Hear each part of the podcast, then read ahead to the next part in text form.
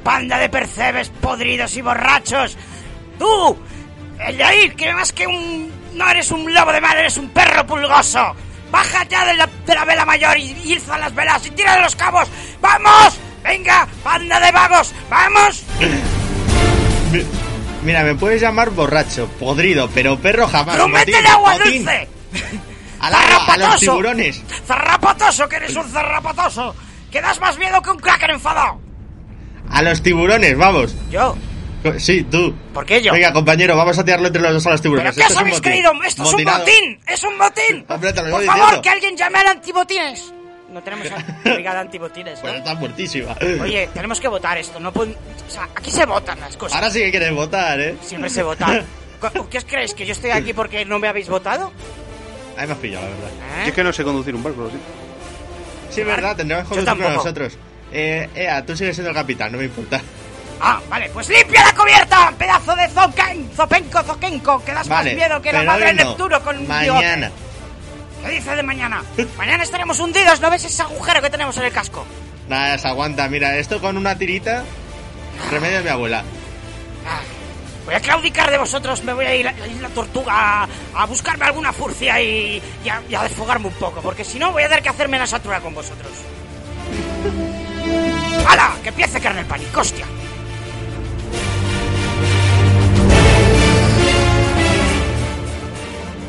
Hola. Has estado ocupado, ¿eh? Bueno, tengo una pregunta para ti. ¿Quieres pasar un mal rato? Hace un día precioso ahí fuera. Pájaros cantando, flores abriéndose. En días como hoy, niños como tú.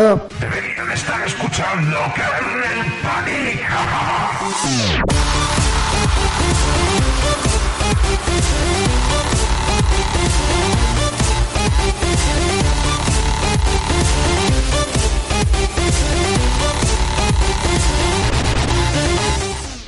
この番組はご覧のスポンサーの提供でお送りしました。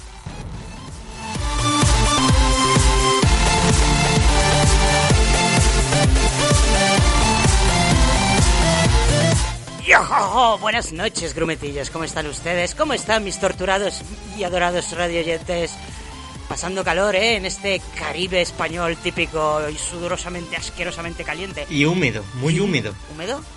Sí, sí, sí, hace una humedad impresionante en el Caribe. Ah, sí, pero aquí no, ¿eh? En el, en el Casaribe no. No, en el Casaribe más bien esto es un desierto. Aquí calor un desierto seco. mal. Un mal desierto, sí, mal desierto. Buenas noches, ¿cómo están ustedes? ¿Qué tal lleváis el verano? ¿Que si habéis visto algún ano? No, no. No, todavía no, la verdad. Todavía no, vale. ¿Qué He tal? visto el de un perro. ¿A quién tenemos por aquí en este camarote tan estrecho y tan lleno de gente? Mentira, no, no hay tanta gente, de verdad que estamos cumpliendo las normas de separación. estamos a, a tres metros y medio cada uno de nosotros y luego otros tres más de propina. Exacto. Exacto. Por si acaso. Estáis escuchando Kernel Panic y como la semana pasada ya os comentamos, nos hemos cambiado de religión los psicópatas de las ondas. Nos hemos vuelto todos seguidores del monstruo del espagueti volador. Y por supuesto, para el monstruo del espagueti volador, los piratas son el pueblo elegido. Y Así por eso que, nos hemos vuelto piratas. eh, bueno, siempre hemos sido piratas. Sí, la verdad es un poco. Piratilla, piratilla. De la red sí. Oye, yo desde, vamos, que yo llevo desde los inicios de Napster, yo soy un pirata esto de huevos viejos. Ay. The Pirate Bay. ¿Qué habrá sido el Pirate Bay? ¿Cómo lo he hecho de menos? Creo que mutó a. ¿Cómo se Creo que ahora hay una herencia suya, ¿no? Algo nuevo. Hombre, Sí, creo que sí. algún día tenemos que hablar de Pirate Bay y eh, también de, de Silk Road y el, gra- el Great... uh, no, the Great Silk Pirate Road. Ro- Rogers. Ro- ¿Roberts o Rogers? A ver, el... Rogers es el de One Piece. y el Robert Rogers es el de la vida real también. Ah, bueno. Bueno, algún día hablaremos de eso. Un saludo al rollo. Pero hoy no, hoy no vamos a hablar de piratas modernos, ni siquiera somalíes. Hoy vamos a hablar de piratas de la época de, oro de la gran era de los piratas. O sea, se- estamos en allá por el siglo XVII y XVIII, por ahí, ¿no era? Sí, buenos tiempos. Buenos tiempos aquellos.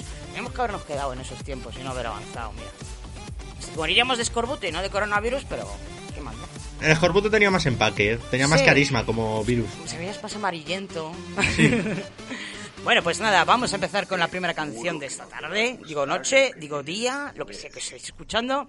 Y en este caso se trata de un tema de Lépoca, que es un grupo español que yo no conocía, pero suena a Mago de Oz.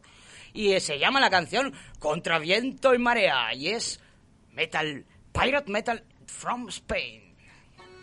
¿No sabéis quién soy? Hmm, esperaba más de vos. No hay botín que yo no alcance, ni mar que me cause pavor. Muchos casi me logran capturar, nunca han podido. ¿Queréis oír mi historia? Aguzad el oído.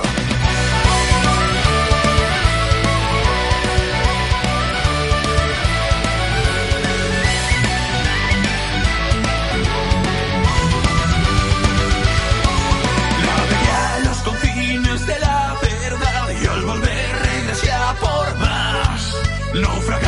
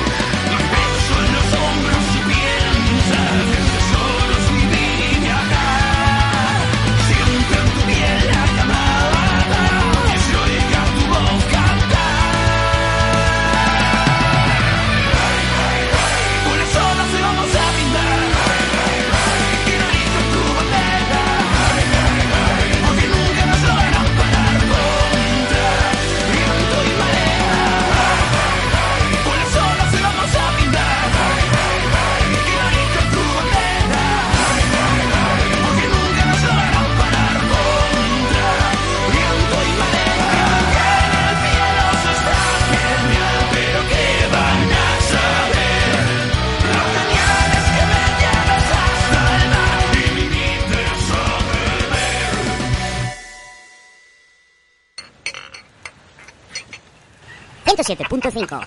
La próxima tortura.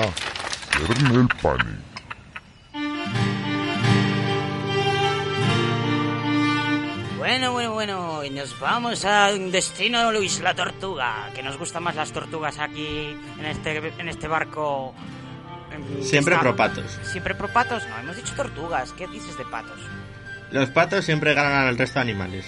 Vamos a, vamos a comérnoslos igual, o sea, aquí no tenemos sal para guardarlo. En eso conserva. también ganan los patos. El pato a la naranja me dirás que no está mejor que la tortuga. Soy Carl, el rey de los patos.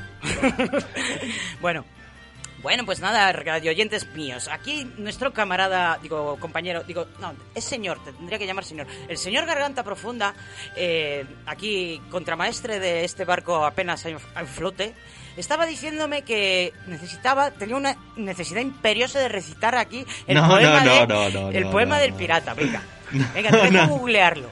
Yo te decía que había una canción muy buena de No, ese hay un poema. poema. Tú cógete el poema y recítamelo aquí con toda tu, tu empaque piratil. Ah, espérate. Bueno, mientras tanto, os voy a contar yo, yo, yo. Otra. Una descripción de Isla Tortuga por Antonio Fryer del año 1681. Espérate, que la tengo ya. Ah, vale, pues nada. Escuchemos la canción del pirata. A ver, con 10 cañones por banda, viento Más, en- más, más, más, más honorable, más. más empaque, más. Así no vas a conseguir convencer Vale. a nadie. Con 10 cañones por banda, viento en popa toda vela, no corta el mar sino vuela un velero bergantín. Bajé el pirata que llaman por su bravura el temido, en todo mar conocido del uno al otro confín. La luna en el mar riela, en la lona gime el viento, y alza en blando movimiento olas de plata y azul. Y va el capitán pirata cantando alegre en la popa, hacia un lado al otro Europa y allá su frente Estambul. Hasta ahí, ya no más. bueno, ya te has quedado tranquilo. Ya me queda a gusto, aunque realmente no quería recitarlo yo, pero bueno. Sí, sí que querías, que lo sé yo. Bueno, Conoces mi lo que piensa mi corazón, ¿eh? eh, sí, también tu pene. Eh, vamos a, vamos a, a- a ello entonces. Hoy vamos a hablar de piratas, pero antes de eso, como siempre, tenemos que tener nuestra pequeña sesión de Wikipedia, o sea, Pirapedia en este caso, eh, o enciclopedia dramática, o como lo queráis llamar. En este caso vamos a definir exactamente los tipos de piratas, porque hay un poco de confusión. A ver, vosotros sabéis lo que es un pirata, ¿no? Mm. ¿Sabéis lo que es un corsario? Que es como un Eh, pirata, sí. pero esquirol. vale. Pero, ¿y los filibusteros? Era Eso- un filibustero, eso no es un insulto. Bueno, sí, en mi barrio sí. Pero, maldito filibustero de mierda. Sí, eso se lo leía yo mucho al Capitán Jado cuando leía los... Y por último tenemos a los hinchas del Rayo Vallecano, los bucaneros. Es verdad. ¿Qué coño son esas cosas? Vamos a definirlo, vamos a definirlo. Porque esta, un poquito de cultura general nunca viene mal, aunque no sepamos leer ni escribir. Arr. Bueno, un pirata. Un pirata, los piratas, cuyo vocablo procede de la palabra griega peirates, no es otra cosa que un aventurero del mar. Ojo, que no ladronzuelo. Cuya presencia en el mundo es tan antigua como la navegación. Sin embargo, durante los siglos XVII y XVIII vivieron su época dorada, atacando libremente navíos e instalaciones de las coronas portuguesa y española.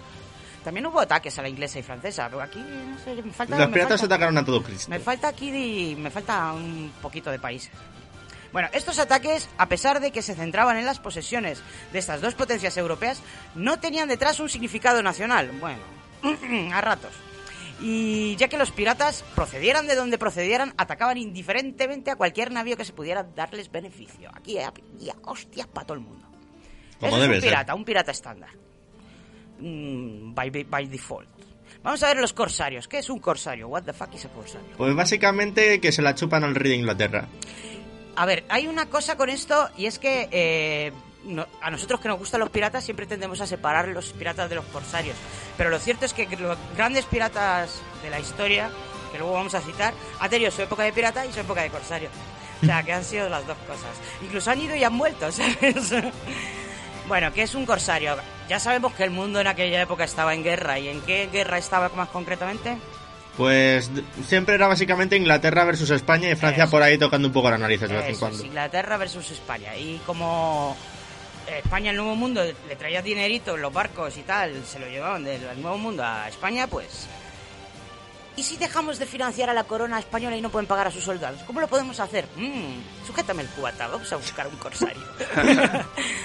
bueno, pues los hombres y navíos que eran denominados corsarios viajaban bajo la protección de una patente de corso, una palabra procedente del latín cursus o carrera, un documento en el que un rey les daba la autorización a atacar barcos y enclaves de potencias enemigas.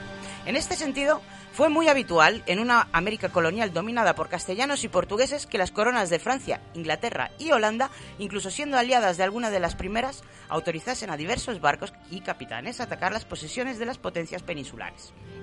Su objetivo no era robar, sino también entorpecer las actividades comerciales que se realizaban en los territorios enemigos, así como detener el transporte de riqueza hacia el viejo mundo y de este modo complicar el mantenimiento de las guerras de Europa. Fueron corsarios hombres como San Francis Drake, Walter Riley o Henry Morgan. Madre mía, Henry Morgan fue corsario, qué decepción. Bueno, pues su grado de delincuencia fue y es motivo de controversia, ya que muchos los consideraban delincuentes y otros héroes nacionales. Y ahora os voy a poner una canción marinera francesa de fondo que me encanta. ¿Francesa?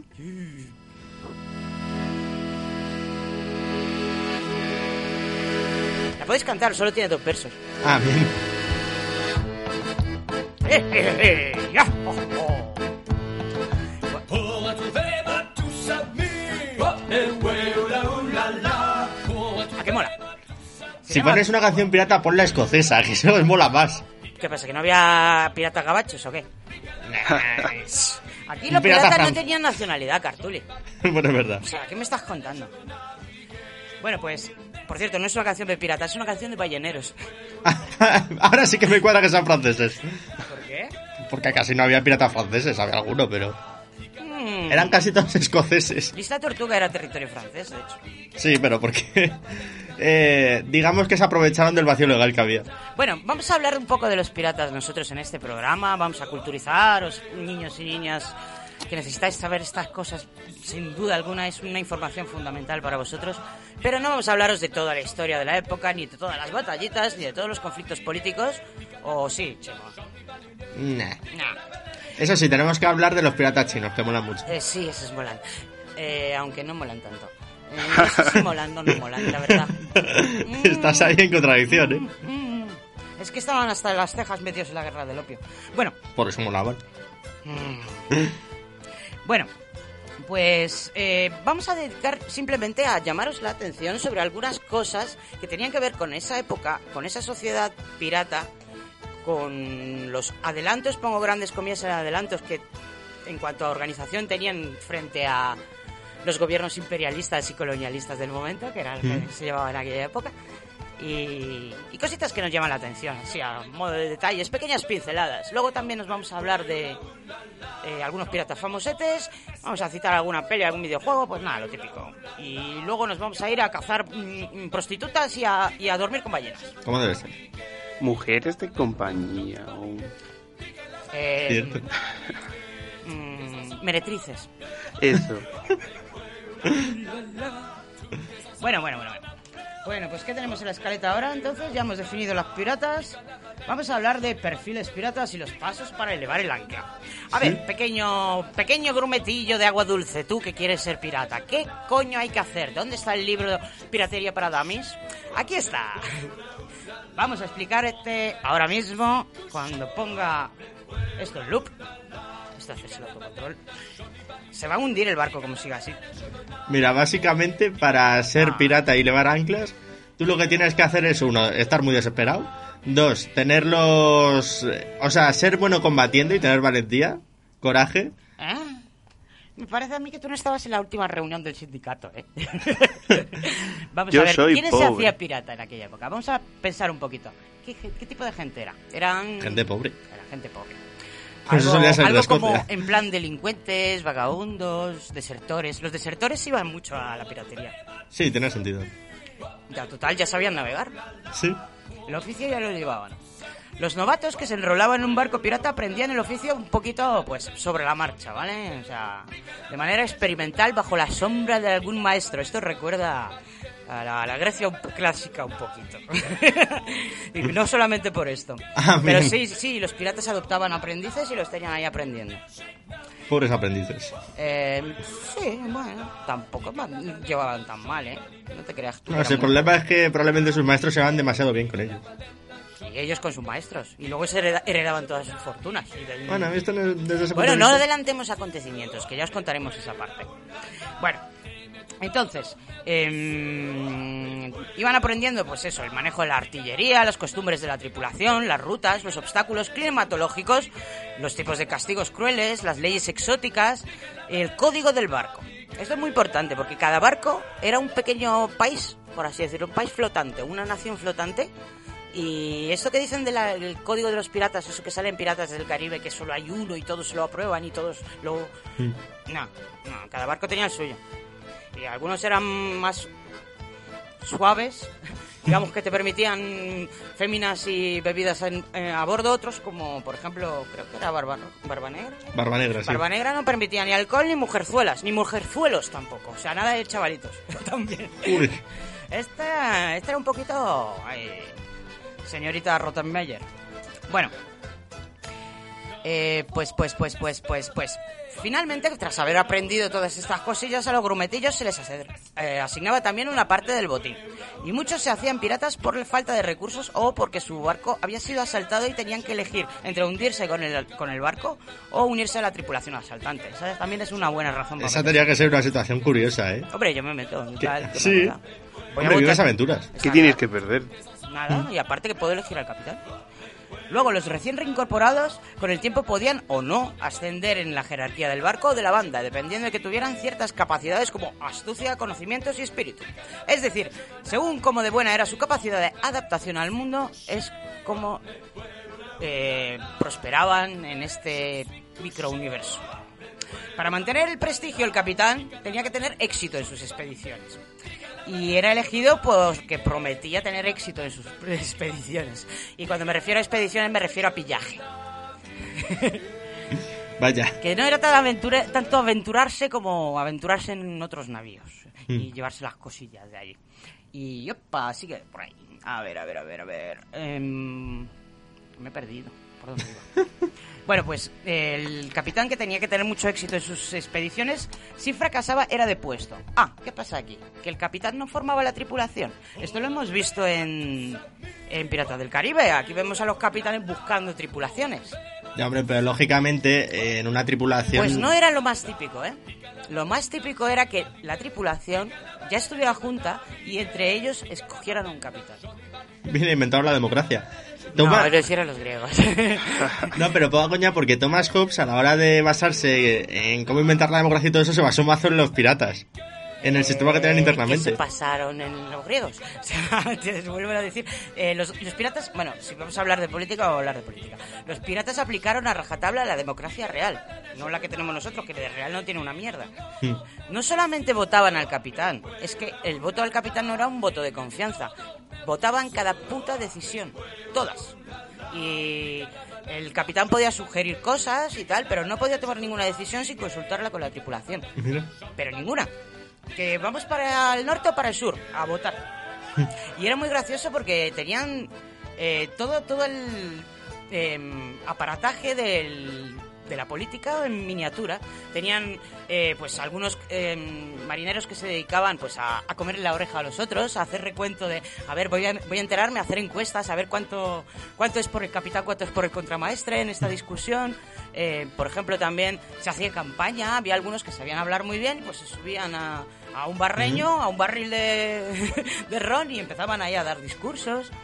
Y bueno, y la verdad es que eh, no es lo mismo eso que una democracia de gobierno representativo, que sería votar al capitán por X tiempo y, y ya está. Y que ya- durante ese X ya tiempo hiciera lo que le diera la gana. Que eres su esclavo, no, para nada. Hmm. Ser capitán no era nada agradable, la verdad, en ese sentido. Hombre, tenía mucho prestigio, muchas mu- mujerzuelas y tal, pero Hombre, Barba Negra era un crack, porque... Barba Negra era un poquito hijo, hijo putilla, ¿eh? Bueno, neta. No sé, yo sí disfrutaba mucho la vida, ¿eh? Más que nada porque todo el día con las barbas chamuscas tiene que mole- molestar eso. ¿Tú sabes lo, el placer que da usarse una barba? Mm, ¿Sabes el placer que da quemarse la mano cuando está en llamas tu barba? Oye, a mí no me mires, es lo que hacía. Bar- Da- el daños colaterales. Hacía cosas raras con su barba. Bueno, pero aquí eh, ya hemos hablado de democracia, vamos a hablar de leyes. Porque esto suena que estaban un poquito zumbados estos piratas, eran un poco incívicos. Pues para nada, ¿eh? Eran basta- bastante prácticos. Y ejercían y aplicaban la legalidad desde, vamos, aquí el derecho romano prácticamente. Tenían mazo de normas y juramentos que guardar. Los miembros de la tripulación obtenían una indemnización de acuerdo con la gravedad cuando tenían lesiones, o sea, tenían seguro de, de, de accidente. Ah, inventaron el seguro de vida. Ya ves tú. Bueno, un pirata que había perdido una extremidad dominante recibía mejor pago, que lo sepáis. O sea, si perdías el pene, tenías mejor pago. bueno, Depe- eh, pues eso. Además, aquellos piratas que se quedaban discapacitados durante los ataques nunca eran abandonados, sino que eran tratados como veteranos de guerra y considerados miembros valientes y experimentados. Y por supuesto, su voto seguía teniendo valor. Ah, pero aunque no pudieran combatir, los Aunque no conservaban en el barco. Exacto. ¿Y qué funcionalidad hacían? Pues anda que no hay funcionalidades. A ver, si tú te crees que todo es dar espadazos y gritar y lanzarse con una soga. Claro. Para empezar, ¿tú sabes manejar este cacharro? Esto Va. de la brújula, el... el- Vamos, que les ponían de timoneles a todos. Eh, hay muchas funciones más. Bueno, también plegando velas o esas cosas. Hay que saber mucho de estrategia marítima para, para, para estar en un barco de esos. No son como Mm. los de ahora que le das a un botoncito y va solo. Sí, es verdad. Pues hacía muchas cosas. Bueno, vamos a ver, eh, vamos a hablar de ese gran, de ese gran código pirata, del que sabemos por Piratas del Caribe. Pues. ¿Puedo ir empezando yo? Eh, déjame un segundo, sí, voy a cambiar ya de música. Voy a Ok. poneros otro grupillo que se llama Abney Park, no sé hablar, Abney Park. La canción es Yo Ho Ho and the Battle of Rome. Bueno, en realidad se llama la canción The Derelict, pero no es The Derelict. Vamos a escucharla un poquito. Bueno, parece que tarda en empezar. 15 oh, muertos en el cofre del muerto. The meat was fixed with the booze and spike, and the booze and green, but the mullet spike. Cookie's throat wasn't what to be like. It had been gripped by fingers ten. Esta ya me cuadra más como canción pirata. Esto es la canción pirata por excelencia. Yo the Battle of Rome. Venga, Pues a ver, básicamente los piratas cuando se iban a un barco, cuando empezaba una tripulación, hacían en cada barco una constitución, que era el- como el código de conducta. La, tiene nombre, de hecho se llama la Charty Party. La Charty Party. ¡Eh! Suena, suena a disco de, de, de Sí. David Guetta. Sí, Charty cuando, Party on the night. cuando lo leí pensé lo mismo, fue en plan Charty Party. Mola Charty Party, es que mola un montón. Vamos a hacer un grupo que se llame Charty Party. O grabar un disco que se llame Charty Party, tío. Luego puede saber de ahí. Así empezó el Doctor Steel, ¿eh? Un genio, un puto genio. Bueno, el caso.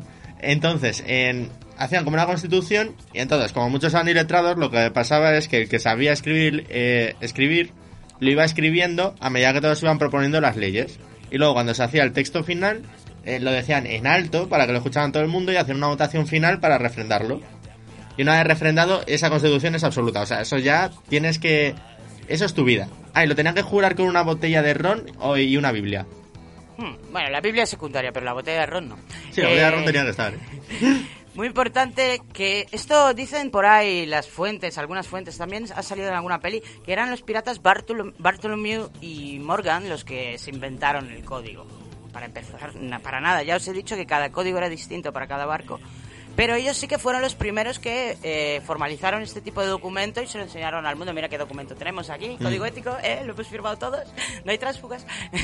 Que normalmente creo creo que eran muy similares todos. En plan, todos Eh, ponían... algunas cosas de Hombre, más, algunas cosas cambiarían, ¿Queréis pero- que os lea uno? Venga. Venga, aquí tengo un ejemplo. Me he bajado una plantilla de, de, de Pirates uh, Documentation and, and Templates. a ver, a ver. Entonces, dice... eh, em, artículo 1. Todo hombre tiene voto en los asuntos del momento. Tiene igual derecho a provisiones frescas o licores fuertes en cualquier instante tras su confiscación. Y pueden hacer uso de ellos a placer, excepto que la escasez haga necesario, por el bien de todos, su racionamiento. Artículo Está 2. Todo hombre será llamado equitativamente por turno, según la lista, al reparto del botín. Sobre eh, y por encima de su propia participación. Se le permitirá cambiarse de ropa para la ocasión. Pero si alguno defrauda a su compañía por valor de un dólar de plata, joyas o dinero, será abandonado a su suerte en la mar como castigo. Si el robo fuese entre miembros de la tripulación, esta se contendrá con cortar las orejas y nariz al culpable y Ah, lo desembarcará en tierra, no en lugar- un lugar deshabitado, pero sí en un sitio donde se dé por sentado que no encontrará adversi- que encontrará adversidades. Artículo 3. Este, por ejemplo, aparecía y no aparecía en según qué código. Nadie jugará las cartas o dados por dinero. Esto estaba, estaba en algunos y en otros no. Odiaban el juego, ¿eh? A ver, eh, eran conscientes de sus vicios, ¿vale? no es que los odiara, es que lo que les gustaba demasiado. y muy importante en el barco era mantener el orden. O sea, ahí no puedes estar amotinado todo el día. Es que me imagino son- que es habría un unas peleas es si un no. espacio muy pequeño. Sabían de los piques son ya. muchos meses. Sí. A ver, y por la misma razón por la que no se subían mujeres a bordo. O sea, Hubieran prohibido el Fortnite si hubiera sido la época. El Fortnite tendría que estar prohibido igualmente. Ah, bueno. Bueno, pues eh, número, artículo número 4. Las luces y velas, esto es muy bonito. Esto es como, a, a ver, las luces y velas se apagarán a las 8 de la noche. si después de esa hora algún miembro de la tripulación se inclina a seguir bebiendo, puede hacerlo sobre la cubierta. Porque todos dormían en el mismo sitio, ahí en la. Hay en que, hay que dormir. es que- Bueno, el capitán que tenía su camarote, pero los demás no. Bueno, eh, número 5. Obligatorio mantener tus propias armas, pistolas y sables limpios y listos para el servicio. Esto es muy importante. Número 6. No se permiten niños ni mujeres. Si cualquier hombre fuera encontrado seduciendo a cualquiera del sexo opuesto y la llevase al mar disfrazada, sufrirá la muerte. Al parecer era muy típico esto de disfrazar a las chavalas de hombres. En plan Mulan, ¿no? En plan Ani... Ani... Ah, ¿cómo se llama? Ani... Ella lo- es lo que hizo al principio. Esta pirata tan famosa, Annie Bonnie. Ah, Bueno, casi todas lo han hecho en realidad. Número 7. La batalla, la deserción del barco, sus camarotes. o sea, como desertes del camarote, número 3 también. Será castigada con la muerte o el abandono a su suerte en el mar. Número 8. No se permiten peleas a bordo, pero las disputas de cualquier hombre se resolverán en tierra, en tierra sí, ¿eh? A espadas y pistolas. mira. Lo típico de. eh, fuera de clase, ¿sabes? A pegarse. Fuera del instituto. Aquí dentro no. Número 9. Ningún hombre hablará de dejar su modo de vida hasta que haya aportado mil libras al fondo común. Si para conseguirlo perdi- eh, perdiera una extremidad o quedara impedido para el servicio, se le darán 800 dólares. Fíjate, libras, dólares, ahí el cambio de moneda no me compensa. Y extraídos del inventario común y por heridas menores en proporción a la gravedad. Número 10. El capitán y su segundo recibirán dos partes del botín. El maestre, el contramaestre y el cañonero una parte y media y el resto de los oficiales una parte y un cuarto. Y 11. Los músicos tendrán descanso el sábado, pero no los otros seis días y noches, a no ser que sea una concesión extraordinaria. Lo de los músicos me mata. A ver, que los músicos tienen que currar, fíjate. Mucho. Pero no sabía que tenían un cuerpo específico de músicos dentro de los Tenían barcos. músicos, sí, sí, sí. Que se- bueno, Peña que se dedicaba pues a eso. a Esos música. barcos tenían que ser Por eso hay tantas canciones piratas. Ahora me cuadra, sí. Hombre, es que es importante para la motivación Ahí de. está. También aparte de músicos tenían más cosas. Médicos, por ejemplo. Bueno, Mm. un cirujano pirata... mm, yo no me dejaba sacarme una muela por un cirujano pirata, pero... Pero cortarte una extremidad ah, gangrenada. Sí, es lo que hacían principalmente. Eran los que cortaban las, las piernas que se... Esto me está recordando muchísimo a One Piece, esto de ir reuniendo al médico, al A músico, ver, al carpintero. cariño mío, es que One Piece recuerda al Ya, mundo ya, ya. real. Es que todo esto es- tiene referencia en el mundo real y yo ojalá, ojalá el cirujano fuera como Low, ¿sabes? Pero no suele pasar, ¿eh? Eh, a más profesiones así, bueno, t- t- t- Manuel contramaestre, un carpintero, por supuesto, o varios, porque el barco se reparaba sobre la marcha. Es más, deberíamos arreglar el nuestro porque me están llenan- llegando el agua ya a, a los A mí sí me están calando los huesos, ¿eh? Yo ahí lo veo. Con el calor que hace, Para mí que se esto se está hundiendo. bueno, ¿y qué más? ¿Qué más así? Cocinero, por supuesto. También tendría que estar el que hiciera los mapas, el navegador, El navegante. El cartógrafo, eso. El cartógrafo es el que dibuja los mapas, no el navegante. El navegante y el cartógrafo no es lo mismo. De hecho, los cartógrafos no solían salir por ahí con el barco. Hmm. O sí, cuando iban a dibujar.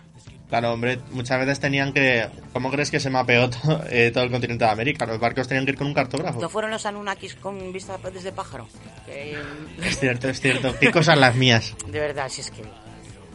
Parece ser que a ti no te ha tocado con su divino apéndice nuestro querido espagueti volador y no te ha explicado. O sea, apéndice tallarinesco todavía no... Si todavía creerás que la Tierra es plana y se acaba ahí, ahí acaba de al cabo de una catarata y media. Bueno, pues vamos a pasar a, a- ¿qué más? ¿Qué más? ¿Qué más? ¿Qué más os cuento? Ya os he contado sobre la, la Party esta, ¿eh? ¿Cómo era? Chiqui Party, Chiqui. La Charty Party. La Charty Party. Aunque tenían también tribunales en la Isla Tortuga. Sí, vamos a hablar del tribunal, que tiene un nombre. Además, es una institución muy importante. ¿La conoces?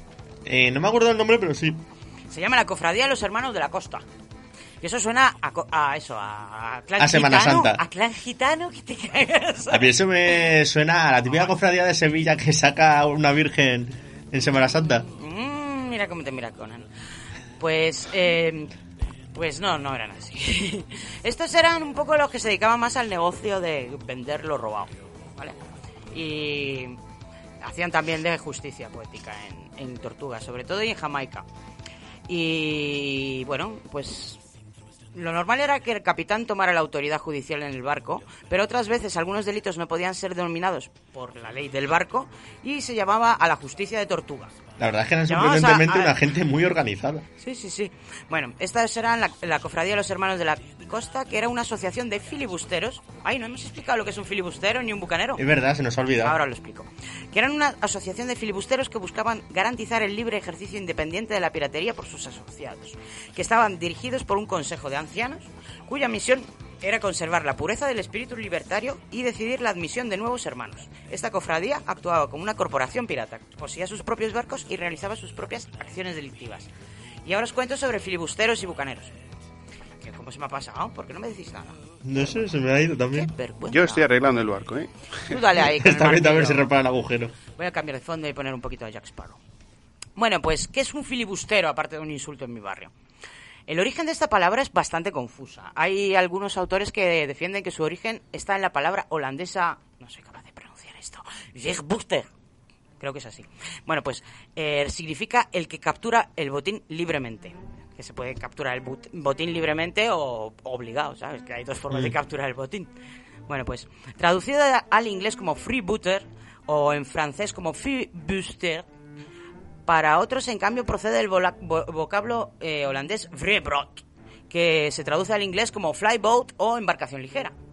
Ah, un lío, aquí, un cacao. Sí, bueno, describiendo el tipo de naves utilizadas para cometer sus ataques. O sea, estos eran piratas de naves ligeras.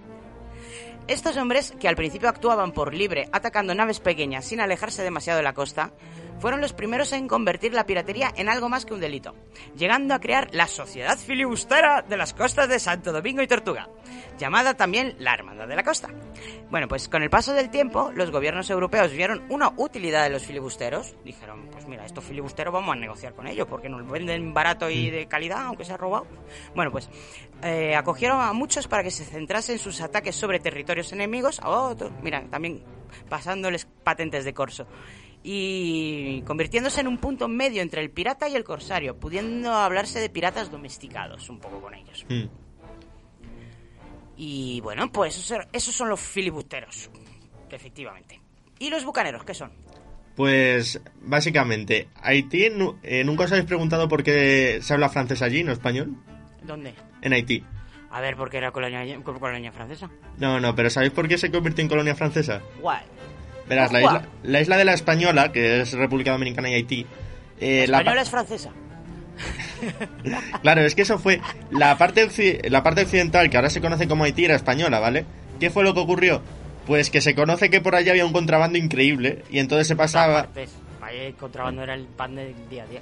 entonces se pasaban el monopolio de lo que era el Imperio Español por el forro, pero es que en la parte occidental de la española era increíble. Y lo que fue más que les dolió mucho a los monarcas españoles fue que Haití se convirtió en el punto de entrada de las, de las Biblias luteranas en España. ¡Ay, qué horror! Que nos traen Biblias. ¡Hala! ¡Qué vergüenza! Entonces, el rey de aquel entonces, Felipe III, se conoce que se mosqueó y mandó literalmente evacuar toda la zona occidental de la isla y que no quedara ni un ser vivo ahí. Claro, un diluvio tenía que haber mandado Dios. Pues más o menos. Entonces, obligó a que todo el mundo se fuera de ahí. Entonces, serio? aquí empezaron. eh, entonces, allí la gente vivía de unas reses, ¿no? Lo, que lo que hacían eran cozerlas de una forma especial que era el bucanero. Por eso se les llama así. Eran literalmente criadores de vacas. Eran criadores de vacas, sí, como los cowboys americanos. Más o menos. Era carne ahumada esa, el bucán. ¿Qué es lo que pasó? Que cuando se fueron todos los españoles, todos los que vivían allí, esas reses se descontrolaron y tomaron toda esa zona de la isla. ¡Hala! Había un encierro ahí con las vacas corriendo por las calles. ¡Eh! Entonces los piratas poco a poco se fueron metiendo por ahí y vieron, ostras, esto tiene muchos recursos, tal, y fueron haciendo colonias propias, hicieron la colonia de la isla Tortuga, que también está ahora en Haití, etcétera. ¿Y qué es lo que pasó? Que empe- empezó a haber una rama de piratas que eran literalmente bárbaros, que lo que hacían... Bárbaros, espérate, ¿los otros eran eh, nobles o qué? Pero explícame lo de los piratas bárbaros porque Vale. eso significa que hay piratas de la alta sociedad o algo. Piratas en tierra, me refiero. Ah, piratas de... En tierra que lo que hacían era coger los bucaneros, estos ya son los bucaneros, cogían las reses, las criaban, sea, luego contrabandeaban con su carne, todo eso. Un bucanero es un pirata sin barco que no navega. Eh, luego ya no, porque ¿qué fue lo que pasó? Los franceses empezaron a ver que tenían oportunidad, se metieron ahí y como los bucaneros ni de coña se iban a ni de coña iban a permitir que nadie les mandara, se fueron todos al mar y se convirtieron en los bucaneros que ya conocemos, los marinos. A ver, Y lo que hacían era lo que picar- tengo como información es que acabaron uniéndose a los filibusteros. Claro, porque cuando los franceses les obligaron a irse otra vez de la parte occidental de la isla, empezaron a atacar todas las costas francesas y españolas, picados. Bueno, costas, los fuertes. Realmente Los los ataca la costa entera, lo que pasa es que hombre. fuertes y, y bueno. Bueno, pues esos son los bucaneros, además de la hinchada del, del Rayo Vallecano, que les tengo mucho aprecio, son muy, buena gente ellos. Un saludo para acá, para ellos, desde aquí. Bueno, pues em, yo creo que ya más o menos hemos repasado todo. ¿Hemos dicho qué pasa si que- quebrabas el código? Eh, muerto. No. A ver, dependía del delito. Había delitos en los que, eh, digamos, no te hacían gran cosa y otros en los que te podían abandonar. Eh. ¿Os acordáis de esa parte del Piratas del Caribe Eso donde tiene le- nombre. Eso que eh, además se, se cita en el código que se leído se cita tres o cuatro veces. Lo de dejarle en tierras lejanas. Eso tiene Sí, con nombre. una pistola y una bala, Con como una Jack pistola y una bala, exacta. Esto se llama. Un segundo que lo busco. Lo tengo por aquí apuntado. Eh, eh, eh, pues no, no lo tengo apuntado. Bueno, tiene nombre, como sea. Es una costumbre muy, muy típica y es el peor castigo que podría recibir un pirata. Era básicamente dejarte abandonado en una isla desierta donde no ibas a sobrevivir. Sin y- Netflix. sin Netflix. Sin Netflix, sin nada. Y te dejaban una pistola y una bala para que te suicidaras. Lo de la pistola y la bala, yo creo que ya es más cosa de Disney de Piratas del Caribe. Hombre, a ver, te es dejaba- Posible, es posible que te dejaran una paquete de suicidases. Pero. Te dejaban pistola y pólvora. Yo asumo que lo que dejaban era por, como dice Disney, para que... No, no lo sé, no lo sé. Esto sí es, sí, sí- sí es cosa de guion o porque no lo he encontrado en ningún otro relato. ¿eh? Eh, no- El Maron, ¿no? Es lo que decís vosotros. El Maron, eso, gracias. Maron, Maron. eso es, muchas gracias, Momongasama. El laúl que había abajo del músico se ha, se ha mojado, ¿eh? No digo nada. Vaya. Bueno, pues eh, si alguien decidía faltar a su palabra, que la palabra para un pirata es lo más importante, eh, ¿qué consecuencias hay? Normalmente se consideraban delitos graves la ocultación de parte del botín, el robo a los compañeros, hacer trampas en el juego, desertar en un momento importante, matar a un hermano o no tener las armas listas en el momento del abordaje. Otros menos graves podían ser fumar cuando estaba prohibido fumar. Fíjate, ya estaba prohibiendo fumar en aquella época. Pelear con un compañero o forzar a una mujer honesta. No hablan nada sobre las mujeres no honestas, esas sí que las podrá forzar. Bueno, eh, los delitos eran castigados por el contramaestre o por el capitán. Eh, usualmente el homicida, en caso de que hubiera algún homicida, ¿por qué no suena la música? Ah. Eh, en caso de que hubiera algún homicida, era arrojado al mar atado a su víctima. Ay, para que haga de peso. Lo Mientras que otras veces se le dejaba en un islote rocoso para que se ahogase cuando subiera la marea. Si el delito no era muy grave, se le dejaba municiones, dejándolo a su suerte, que eso es el marón, efectivamente. Otros castigos menores eran la privación de parte del botín, o sea, aquí el que no, co- no cobras, o sea, eso es lo que más miedo le daba a los piratas, no cobrar, y el paso por la quilla, que lo del paso por la quilla no lo acabo de entender. Creo que es esto de a los tiburones. El paso por la quilla. Claro, la que ya no era la tabla esta. donde-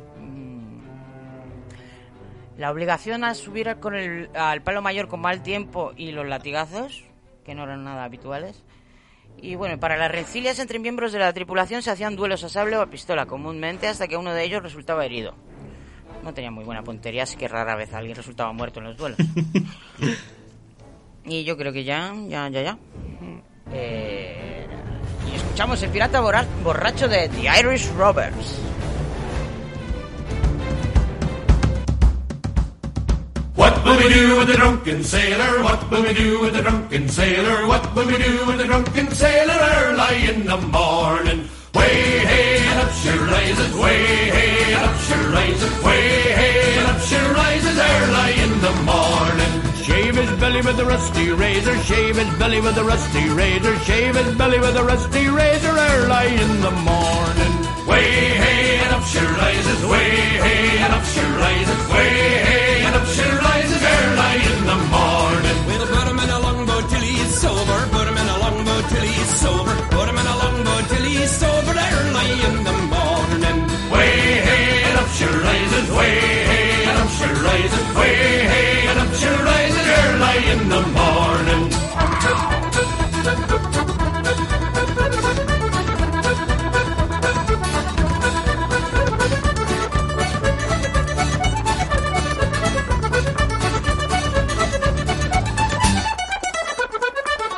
the scupper with a hose pipe on him. Stick him in the scupper with a hose pipe on him. Stick him in the scupper with a hose pipe on him early in the morning. Way hey and up she rises, way hey, and up she rises, way hey, and up she rises early in the morning. Put him in the bed with a captain's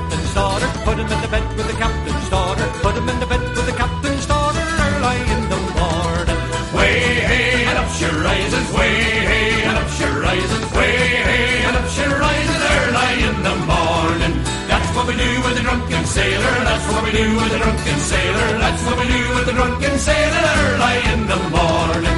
Way hey and up she rises. Way hey and up she rises. Way hey and up she rises early in the morning. Way hey and up she rises. Way hey and up she rises. Way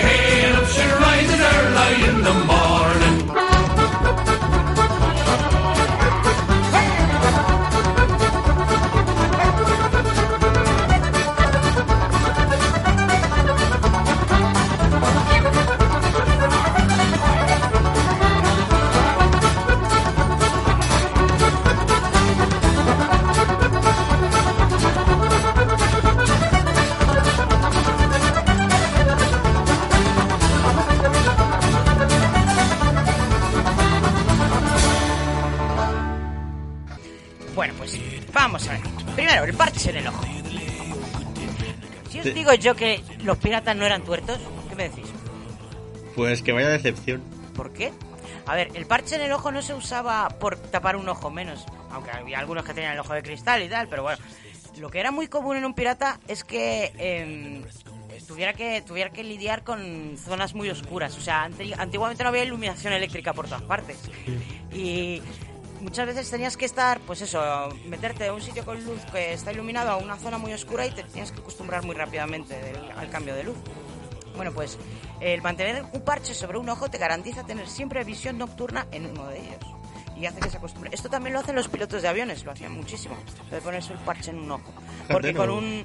eh, en su caso era para el tema de las distancias focales. Porque con un. Con el ojo de. Vamos, con la zona de donde tenían el tapado el ojo con el parche, es donde ponían los mapas. Tenían una vista enfocada a la lejanía y otra a la cercanía con... No es que miraran con un ojo como si fueran camaleones, pero sí, esto algún óptico te lo podrá explicar. Yo soy pirata. Vale. Pero sí, sí que funciona, ¿eh? Lo de, lo de taparte un ojo y salir de una zona muy deslumbrante y meterte en una oscura se te acostumbra mucho más rápido la vista. Así que el parche en el ojo... Tenía una- sentido. Es una cosa que no es lo que parecía. Yo pensaba Ahora, que era porque quedaba guay.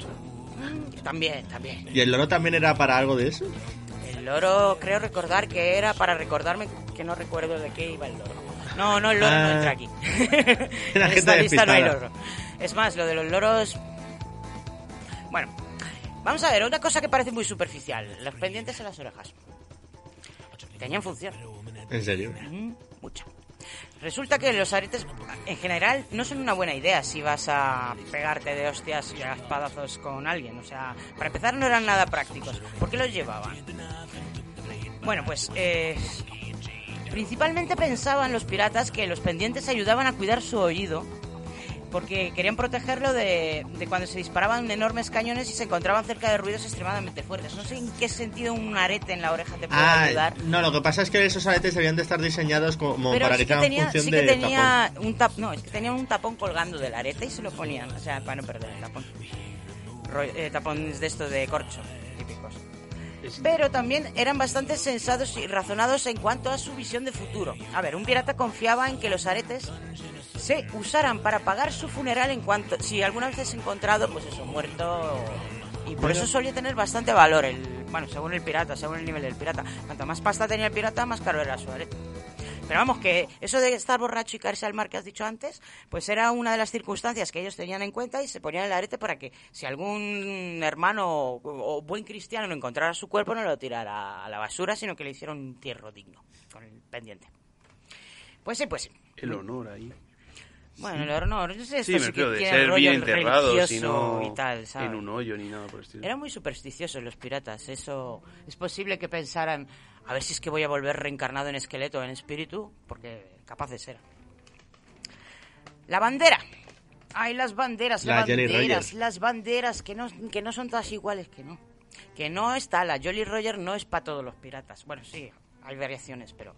Pero voy a hablaros hoy no, no de una bandera negra, sino voy a hablar... a- no sé hablar. Hablaros de la bandera roja. Era un poquito comunistas. Comunistas. Que no... A ver, ver una bandera roja Es que está muerto. Izada en el mastil de un buque pirata en vez de la Jolly Roger significaba que habías tenido muy mala suerte en la vida, chato. Y si no la habías tenido hasta ahora, estaba a punto de cambiar para peor. O sea, significaba, cuando izaban una bandera roja, significaba que no habría misericordia para nadie y que el buque conquistado se quedaría completamente deshabitado. Que estaban de mala leche, ¿no? Los de la bandera roja. Que no, que no pensaban respetar, que no iban a coger. Normalmente sí cogen prisioneros y hacen secuestros y piden rescates, pero si sali- si veían la bandera roja, despídete. Que van a pasarte por la espada, sí o sí. Sí, vamos, que van a muerte ahí. Sí, que ese día hecho, se habían levantado con el pie. Eh, lo normal cuando se veía una bandera roja en el mar era lanzarse por la borda. Pues, Sí, porque ibas a acabar muerto igual. O sea, ya te digo yo que indiferentemente del hundirse- tipo de barco y todo. hundirse en el agua y duele menos que, que estar agonizando con una espada clavada de las tripas. Mm. Eh, bueno, pero esto no era lo habitual, ¿vale? Lo de la banderita roja no se sacaba muy a menudo. Eh, lo normal es que el trato de los re- rehenes y secuestros era, vamos, el pan del día a día del pirata. O sea, el secuestro era el, ne- el negocio más asegurado, más seguro que tenía. Porque tener que robar y luego vender lo robado es complicado. Más que nada porque Mm. no te lo compran en todos lados. Pero el tema de llevarse a algún personajillo importante y pedir din- dinerito, si ya lo intentaron hasta con Julio César. Pero no le salió muy bien. No, la verdad es que no. Es Pues- Julio César... Eh, eh, Tú Julio no secuestras a Julio César, Julio César te secuestra a ti. Julio, Julio es Julio. Ah, por favor, es Lord Retinari de Amor por. Bueno, pues Julio es Julio y dijo que sí, que vale, que tomad el dinero y que ahora nos vemos. Sujétame el cubata, que voy. bueno, pues más cositas. Voy a romperos otro mito: el alcohol y las armas. Todo el mundo dice, eh, los piratas todo el día borrachos, eh, los piratas todo el día el ron, eh, las armas pato. Pues no. Si todavía estáis esperando encontrar algún tesoro enterrado, no es así. Los piratas rara vez robaban dinero u oro. Y aún más raramente lo enterraban. Amaban el alcohol y siempre necesitaban armas. Así que las dos cosas que estaban en su lista de prioridades eran las armas y el, el alcohol. Y algo de ropa y comida por la misma razón. O sea, es lo que robaban normalmente. Bueno, eh, ¿sabe lo que es, de dónde viene la palabra groggy? Pues no, la verdad. Pues de eso que estábamos hablando antes, de qué es el grog. El grog salió la semana pasada, Sí, eh. el grog es una mezcla de ron con agua y azúcar, que ya lo he mirado, ya me he documentado, Mm. que se calienta además para que te lo tomes calentito. Y... eh, Suena a remedio de abuela para cuando tienes dolor de tripa. Es una combinación de agua. Usaban en... Eso es lo que ellos bebían en lugar de agua. O sea, como quien tiene la botella aquí de agua, en vez de beber agua, bebían eso. Pero por alguna razón específico. Eh, es posible que el agua estuviera podrida y te causara malformaciones interiores como aliens. eh, Ah, bueno. Es posible que simplemente le gustara estar un pelín piripi y eso tenía buen sabor. A veces le echaban limón y todo. Y tal. Y el estar groggy viene de haberte pasado por el grog. Sí, vamos, que estabas cantando por soleares. Hmm. Y bueno, lo que decías antes tú, lo de caminar por la tabla, tampoco era una forma muy común de matar a la peña. Vamos, es un poco dramatización cinematográfica ahí, de empujar al, al pirata de turno en una tabla. Es que tenía que molar. Si un pirata que- quería matar, mataba y ya. Y si querían romper un poco la rutina, ahorcaban al desafortunado, lo arrojaban por la borda y a correr. ¿sabes? Claro. No, no se complicaban Un poco por diversión sería eso, más que por tabla. hacerlo. Sí, pero esto yo, lo de la tabla, yo, ¿dónde lo he visto? En Peter Pan. O sea. Sí, el Capitán Garfio. El Capitán Garfio, tampoco. Maldito Disney. ¿Por qué contaminas a los piratas, Disney? Mal hecho, Disney. Bueno, pues. Tiene gracia que digas esto mientras escuchamos la banda sonora de Piratas del Caribe. Eh, sí, pero vamos, es que es lo normal, o sea. Está bien hecho lo que está bien hecho, y esta banda sonora es la, la leche. Bueno, pues nada. eh, Hablamos un poquito de cochinadas. Venga. Madre mía, lo que tenía ya. que suceder en aquellos camarotes. Ay, los camarotes. Vamos a hablar de unas cuantas cosas que no son sexo gay, ¿vale? Ah, vale. Porque no, los piratas no eran homosexuales. Bueno, alguno habría. Alguno habría, como no todos tampoco. Digamos que había tres cosas en, en su en su intercu- in- intercurso, me está saliendo.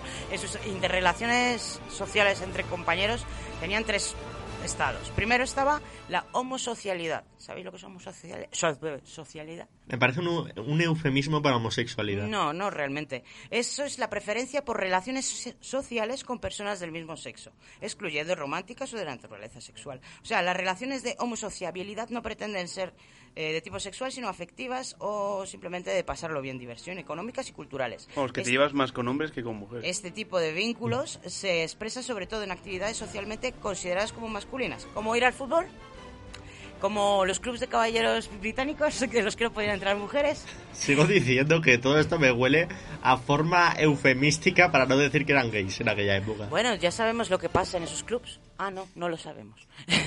Bueno, yo podría. Que yo sepa, se dedican a leer el Times, pero ¿por qué no pueden entrar las mujeres? Buena pregunta. Bueno, pues eh, eso es un ejemplo de homosocialidad. O sea, pero hay todavía a día de hoy muchísimas actividades en las que los chicos quedan con los chicos y no, no, no quedan con chicas para hacerlas.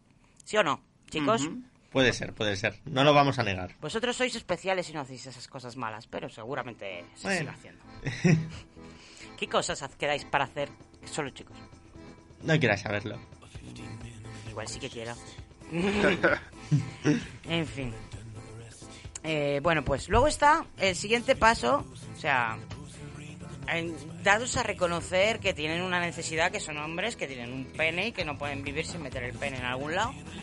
Eso todo el hombre lo reconoce y si es pirata pues lo reconoce sin ponerse colorado.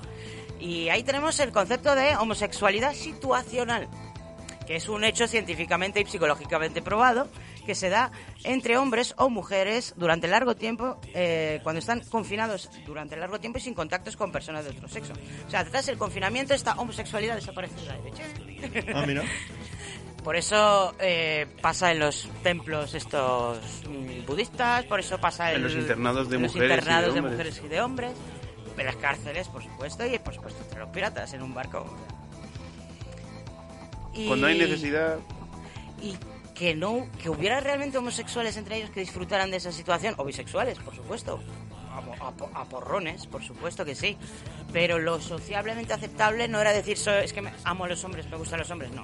Yo porque no tengo una mujer a me- a cerca pero si no no te la metí a ti eh, ahí ni de coña si tuviera ahí un, un- Por esto digo que eso de homosocialidad yo creo que era una forma para ocultar en aquella época, para que no les quemasen los de la Inquisición, que eran ¿Estás hablando de los clubes de caballeros o de qué estás hablando? también... A ver, la homosociabilidad se da, eh, se empezó a dar, de hecho, graves problemas con ella en el ejército. O sea, en la propia marina, ¿Ves? en la propia marina, claro, el- se empezaron a dar casos de homosexualidad situacional. Lo que pasa es que ahí se, se chivaban de ti y cuando llegabas a puerto te metían un juicio por sodomía y a tomar por culo. Eh, por eso la gente también se hacía pirata, puede ser. ¿Te imaginas que realmente todos los piratas... Nah.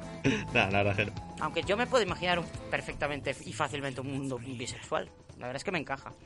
Pero bueno, em, vamos a lo, a lo organizativo. El metelotage. Metelotage. Metelot. Metelot. Metelot. ¿Qué? El metelotage. ¿Qué le cua? El me- metelotage. El metelotage es un contrato. Esto ya era la cumbre de las relaciones interpersonales entre piratas. Y era, viene del francés matelot o marinero, hombre de mar. Y es una institución similar al matrimonio que existió entre los piratas durante los siglos XVI y XVII. O sea, matrimonio qué? Vale. No siempre, el- eh, ojo, no siempre había relación ni siquiera sexual o amorosa. O sea, Bueno, eso diría. no, no, no, es verdad. Hubo casos en los que los piratas también se encontraban casados aparte con una mujer, tenía su matelot y de hecho compartía la mujer con el matelot. Eso me suena muy extraño. O sea, ¿tú por Pues qué, eso se daba muy comúnmente. ¿tú por qué vas a querer hacerte un matelot si no te atraes sexualmente? Es un amigo entonces, Pues, ¿no? Exacto. Bueno, como que hoy en día tampoco... Eso se ve hoy en día también, ¿eh? A ver, un matelot, ¿qué es lo que, qué es lo que ganaba él o qué es lo que ganabas tú? Para empezar, el matelot no se usa para el sexo. O sea, se supone que se usa para cuidarte cuando estás enfermo o herido, para cubrirte las espaldas cuando estás en el medio del pillaje y para heredar tus bienes cuando estés puerto. O sea, es un matrimonio. Sí. De hecho, eh, los matrimonios los matrimonios heterosexuales en aquella época también tenían esa base. O sea, no había mucha Y diferencia. ahora. Bueno, y ahora. Pues mm, a eso me refiero, que no, que no, que no os penséis que esto... A mí me sigue pareciendo que muchos eran homosexuales, lo que pasa es que como por aquel entonces estaba mal visto, Pero que no, que no, que no, que algunos serían y otros no. Ya te digo yo que Hombre, te digo Matelots todo, había pero- heterosexuales sin ningún problema.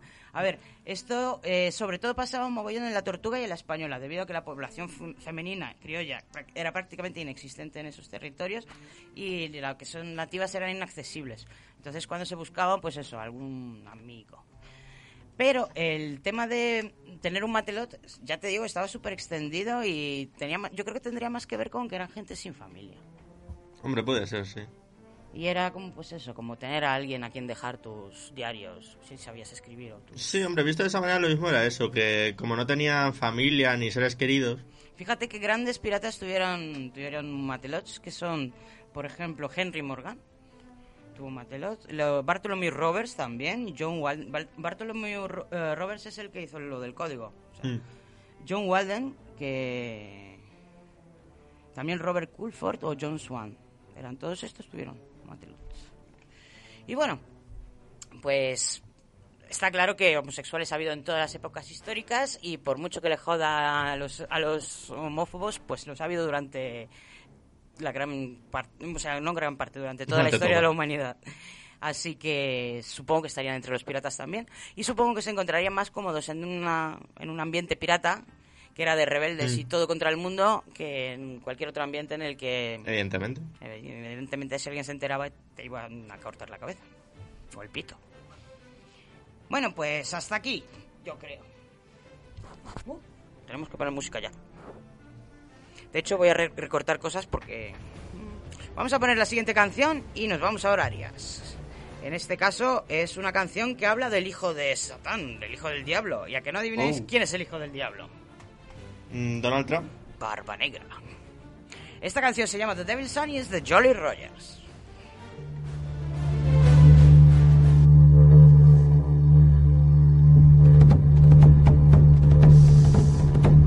His name was Teach when he came to Carolina. Like a man possessed, he scoured the sea. And the devil called him son. Blackbeard teach the demon of the sea. Run, you sailors, run. With a beard of flame and a heart of ice. Blackbeard the devil's son. He shot his first mate in the hold one day. He said, I don't give a damn. If I don't kill someone now and then, you'll forget who I am. He married a girl of 15 years named Liza. From across the town, they heard her scream. As he took her maiden head, Blackbeard teach the demon of the sea. Run, you sailors, run. With a beard of flame and a heart of ice. Blackbeard the devil's son. Governor Spotswood cried all in the world of Blackbeard. 100 pounds will buy his head, and hell can have his soul. From Portsmouth town there sailed a man named Maynard. He did not come to save their lives. He came for howdy money. Blackbeard teach the demon of the sea. Run, you sailors, run. With a beard of flame and a heart of ice. Blackbeard the devil's son. Teach met his fate on the shores of Carolina. A challenge rang across the waves. You'll dance with death today.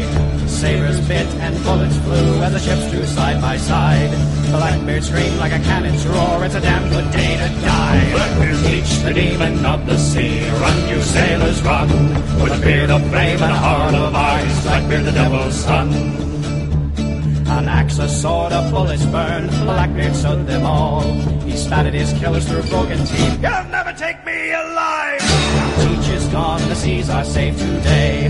But down in hell, the devil's laughing Cause Blackbeard's home to stay. Blackbeard teach the demon of the sea. Run, you sailors, run. With a beard of flame and a heart of ice. Blackbeard the devil's son.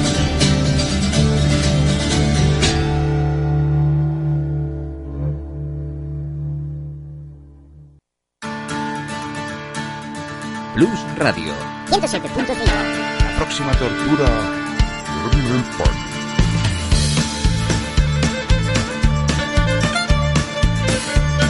Y volvemos para hablar de personajazos. Estamos escuchando de fondo el Blackbird de Theron Statler. Porque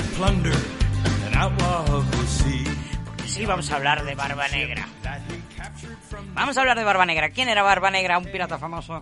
Mm, Vamos, yo creo, o sea, de todos los piratas famosos creo que el que más se conoce así...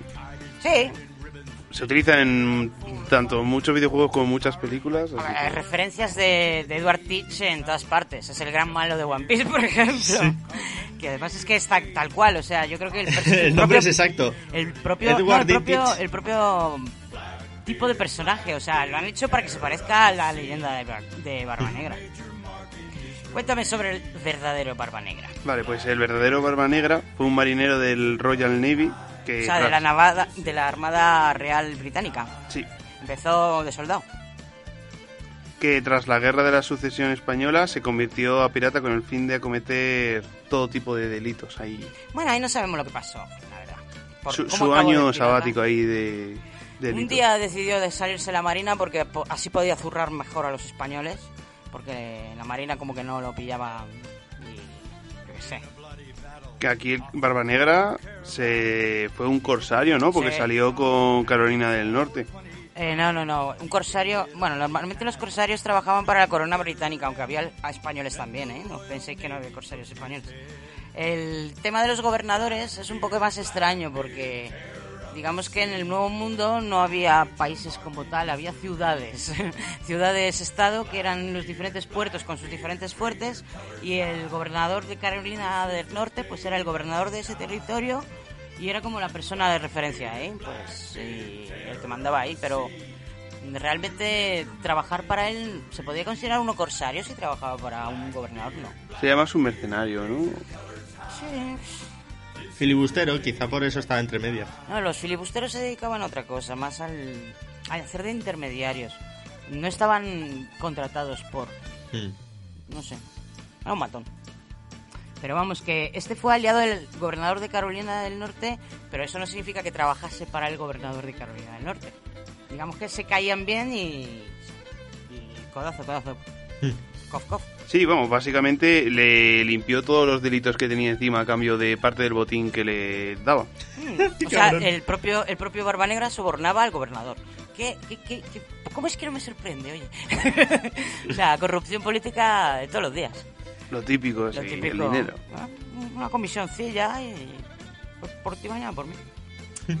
Pero vamos, ¿Y qué que durante toda su vida se ha dedicado a hacer delitos y, y vamos, su final fue cuando lo capturaron por el gobernador de Virginia. Claro, es que ese no le había pagado.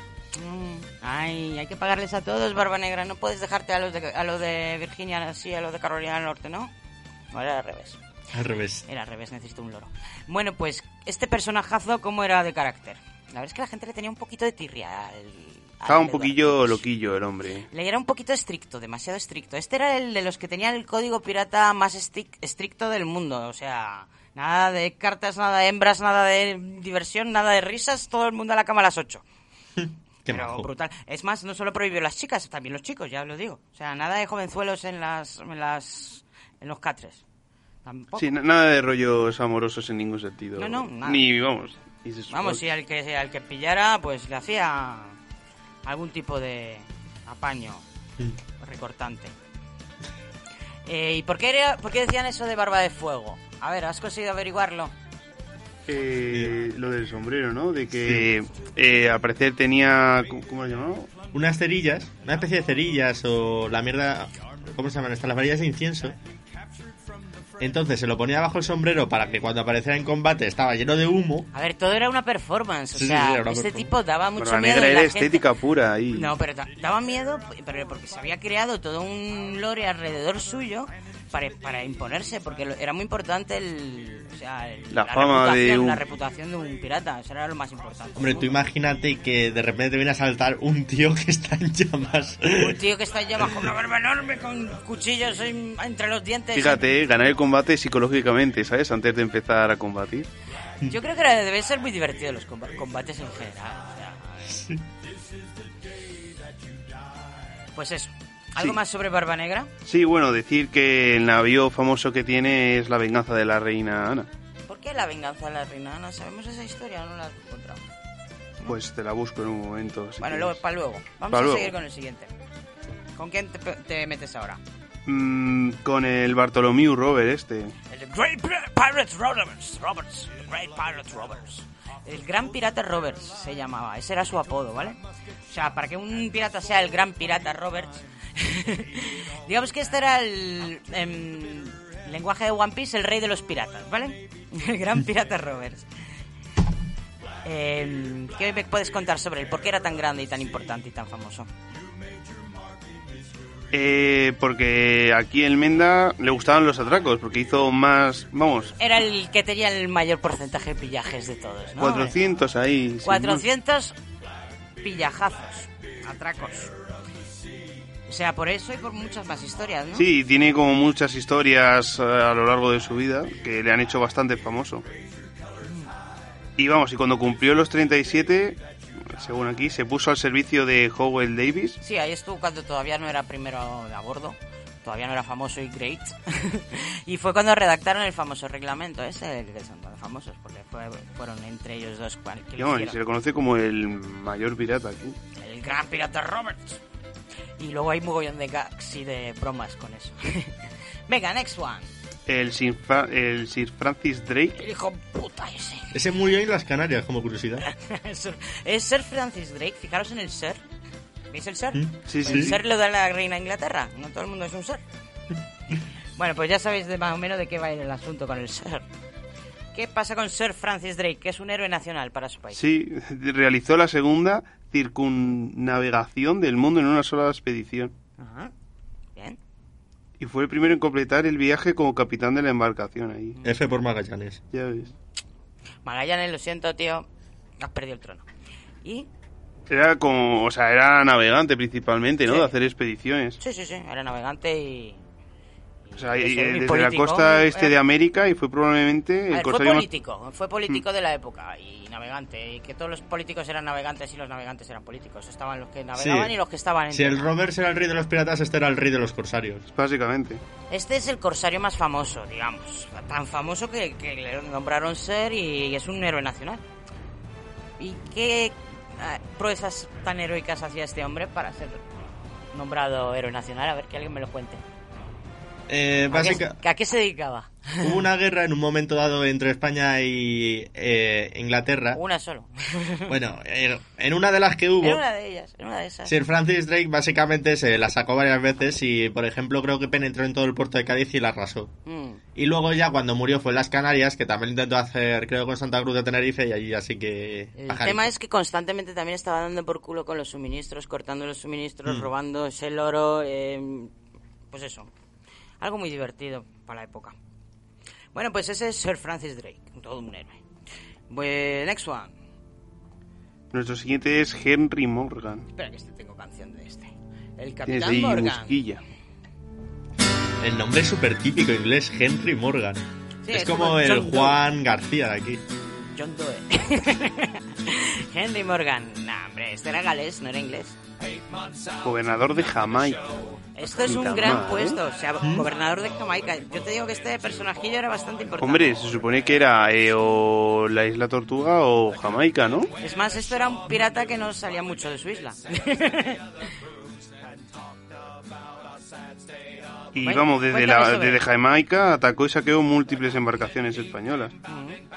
Y bueno, y también atacó Cuba, Panamá y Venezuela. Y vamos, debe ser un personaje bastante famoso porque en muchas eh, muchas aficiones, muchas películas le habrán hecho sí, homenaje. y es uno de los, de los que más se menciona, junto a Barba, Barba Negra. Y hasta le hacen canciones, mira.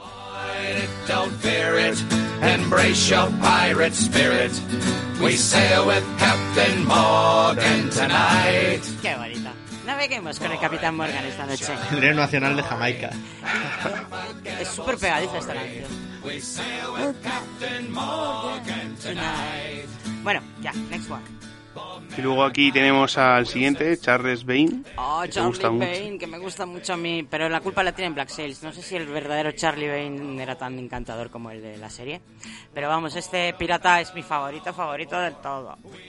Hombre, se le Cuéntame conoce sobre él, por ser porque es mi cruel. favorito. ¿Por qué? ¿Por qué no? ¿Por qué no?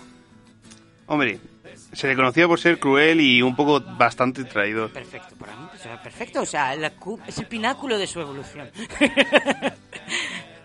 Vamos, tra- traicionaba a su tripulación incluso. Qué majo. Le gustaba la fiesta ahí y los festines de pirata. ¿Y qué más? Y tenía una gran habilidad para evadir a aquellos que le perseguían. O sea, que el tío se le daba bien escapar de Eso de situaciones hacer malas. Ups. Este debió de ser el Jack Sparrow de la época. A ver, eh, la movida es que la movida es que en la serie de Black Sails le retratan de otra manera, como, como que no es un traidor. Es un hijo de puta, pero no es un traidor. Pero Es un cabrón, pero con principios. es un cabrón, pero con Exacto. principios, exacto. Pero con ca- cabrón, ¿eh? De los de, Pero ¿por qué vamos a hacer con esas ratas? Tú no te preocupes, yo me ocupo. Además habla muy poco, solo con monosílabos. Solo corta cuellos. Ah, bien. Bueno, pues... em, ¿Vas a hablar más de Charlie o no? Bueno, que su barco es el Ranger. Mm, Era uno de los barcos más rápidos de la época. Y tenía- Sigo creyendo que Jack Sparrow se basa en este hombre. Jack Sparrow se basa en otro personaje Ah.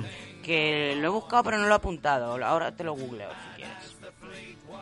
Venga. Bueno, termino con el último antes de que paséis a por vuestros favoritos. Luego está Edward Lowe, que era muy famoso por su naturaleza brutal y sangre fría. El tío no se cortaba a la hora de matar. Vale. Y era viciosillo, ¿eh? Aquí el A ver, había alguno que no fuera vicioso. O sea, ¿en serio? ¿De verdad? Los Hombre, si se tenía- menciona lo vicioso que tenía- era... Tenía como vicios torturar al resto de la gente y ya era su vicio. Y quemarse la barba. Y quemarse la barba, que ahí... Algo de BDSM sí que le molaba aquí al amigo. Vamos, y si veías la bandera de este pirata, ¿Qué? ibas a morir muy mal, ¿eh? ¿Por qué? ¿Eran roja o qué? Pues posiblemente sería roja. No, pero la roja es una bandera específica que no se saca siempre, se saca solo en ocasiones especiales. Hmm. ¿Cómo era la bandera de...? de- Un Jolly Roger negro con un esqueleto rojo. Mm. Pues sí que es raro eso. Es una bandera rara. Re- representaba el mal y la ira del capitán, vaya. Eh, bueno, en One Piece te puede cortar en trocitos y a sacarte tu corazón y guardarlo en una cajita, así que sí, sí, está basado en... Eso que sea. El despiadado Edward Lowe, deberían Edward. Lowe. ah, y luego es un poquito decepcionante Edward Lowe, la verdad, en One Piece por lo menos. Bueno, Lo todavía no ha enseñado lo todo. esperaba yo más malo. No es tan malo. Sí, la verdad es que por la gente. Por ahora. Un poco James Dean. Bueno, ¿has terminado? Sí, yo creo que por aquí está bien. Bueno, pues yo voy a hablar del tema feminista por excelencia, porque sí, ahora celebramos que hay piratas mujeres. Venga, hombre. Vamos a ver, que esto de las piratas y las mujeres es un tema muy espinoso. Sí había piratas mujeres, sí eran muy importantes, sí llevaban grandes flotas, pero no eran el Caribe. Esto es muy importante que lo digamos porque cuando se dice, sí es que había piratas mujeres, no, no, no las había, perdón. La tradición de la navegación eh, occidental, para empezar, y la enorme superstición que tenían los hombres, en general los marineros, contra las mujeres, ya lo impedía de, de facto. O sea, si el que hubiera una mujer a bordo era síntoma de mala suerte, y seguramente eran las primeras cuando cuando había algún problema en, en el tamar eran las primeras que se iban por la borda las mujeres Espérate, ¿y entonces cómo llegaron las mujeres a América? Las a de ver, Europa. que sí que sé, sí que iban mujeres en barcos, pero yo te digo que unos marineros curtidos que tienen derecho a elegir lo que pasa en sus propios barcos, que no son trabajadores por cuenta ajena y tienen que Mm. hacer lo que se les mande, no te aceptan una mujer a bordo tan fácilmente, ni menos como una igual. Vaya. De hecho, eh, la gran pirata famosísima Anne Bonny eh, se tuvo que colar en la tripulación eh, disfrazada de hombre. Y estuvo pasándose, haciéndose pasar por hombre durante mucho tiempo. Bueno, vamos a hablar un poco de su personalidad. Anne Bonny. Anne Bonny era una badass en su época, pues eso, em, se casó con 16 años para largarse de su casa porque no estaba hasta las narices de aguantar que le dijeran lo que tenía que hacer. Y se casó con un Mindundi que luego dejó abandonado porque conoció a otro Mindundi que se llamaba Jack Rackman. Más tarde sería conocido como Calico Jackie, con el que se fue y abandonó a su marido que había con el que había abandonado a su familia. O sea, es una cadena de abandonos. Ah, bien, maravilloso. Bueno, este Calico Jack eh, está muy bien representado en la serie Black Sails porque se le ves, le ves que realmente no es un pirata al uso, en plan de estos con mucha testosterona y me pongo los huevos encima de la mesa y tal, y que era como eran los piratas realmente. y sino que más o menos andaba un poco más perdido de la cuenta y ella era muy lista y muy muy espabilada y muy bien organizada y muy observadora y muchas veces pues eso le guiaba un poco para acá para allá. Digamos que eran una bicefalía que en la capitanía de, de ese barco. Bueno os cuento eh, todo esto tampoco se sabe muy bien o sea son pincitas de información que tenemos Sus orígenes y fecha de nacimiento y muerte son confusos. No se sabe cuándo murió exactamente, también hay misterio con respecto a eso. Eh, pero eso sí, se sabe que tuvo educación, o sea, que fue al colegio, tuvo buen nivel educativo y abandonó la casa familiar por enfrentamientos con su padre. Se casó con un marinero cualquiera que le pilló por ahí a los 16 años y luego le estuvo poniendo los cuernos hasta que encontró el pirata con el definitivo con el que ponérselos, que era Jack Rackman. Este pirata, el Calico Jack, eh, nació en Inglaterra y estuvo operando en las Bahamas y en Cuba a inicios del siglo XVIII, durante la última parte de la Edad de Oro de la piratería. O sea, es uno de los piratas más jóvenes, por así decirlo, la Mm. última generación. Fue famoso por haber sido realmente el primero en utilizar la bandera pirata que conocemos hoy en día, La Jolly Roger. la Jolly Roger con las dos espadas. O sea, esa es la bandera de Calico Jack, ¿vale? Eh, mm, mm, mm, mm.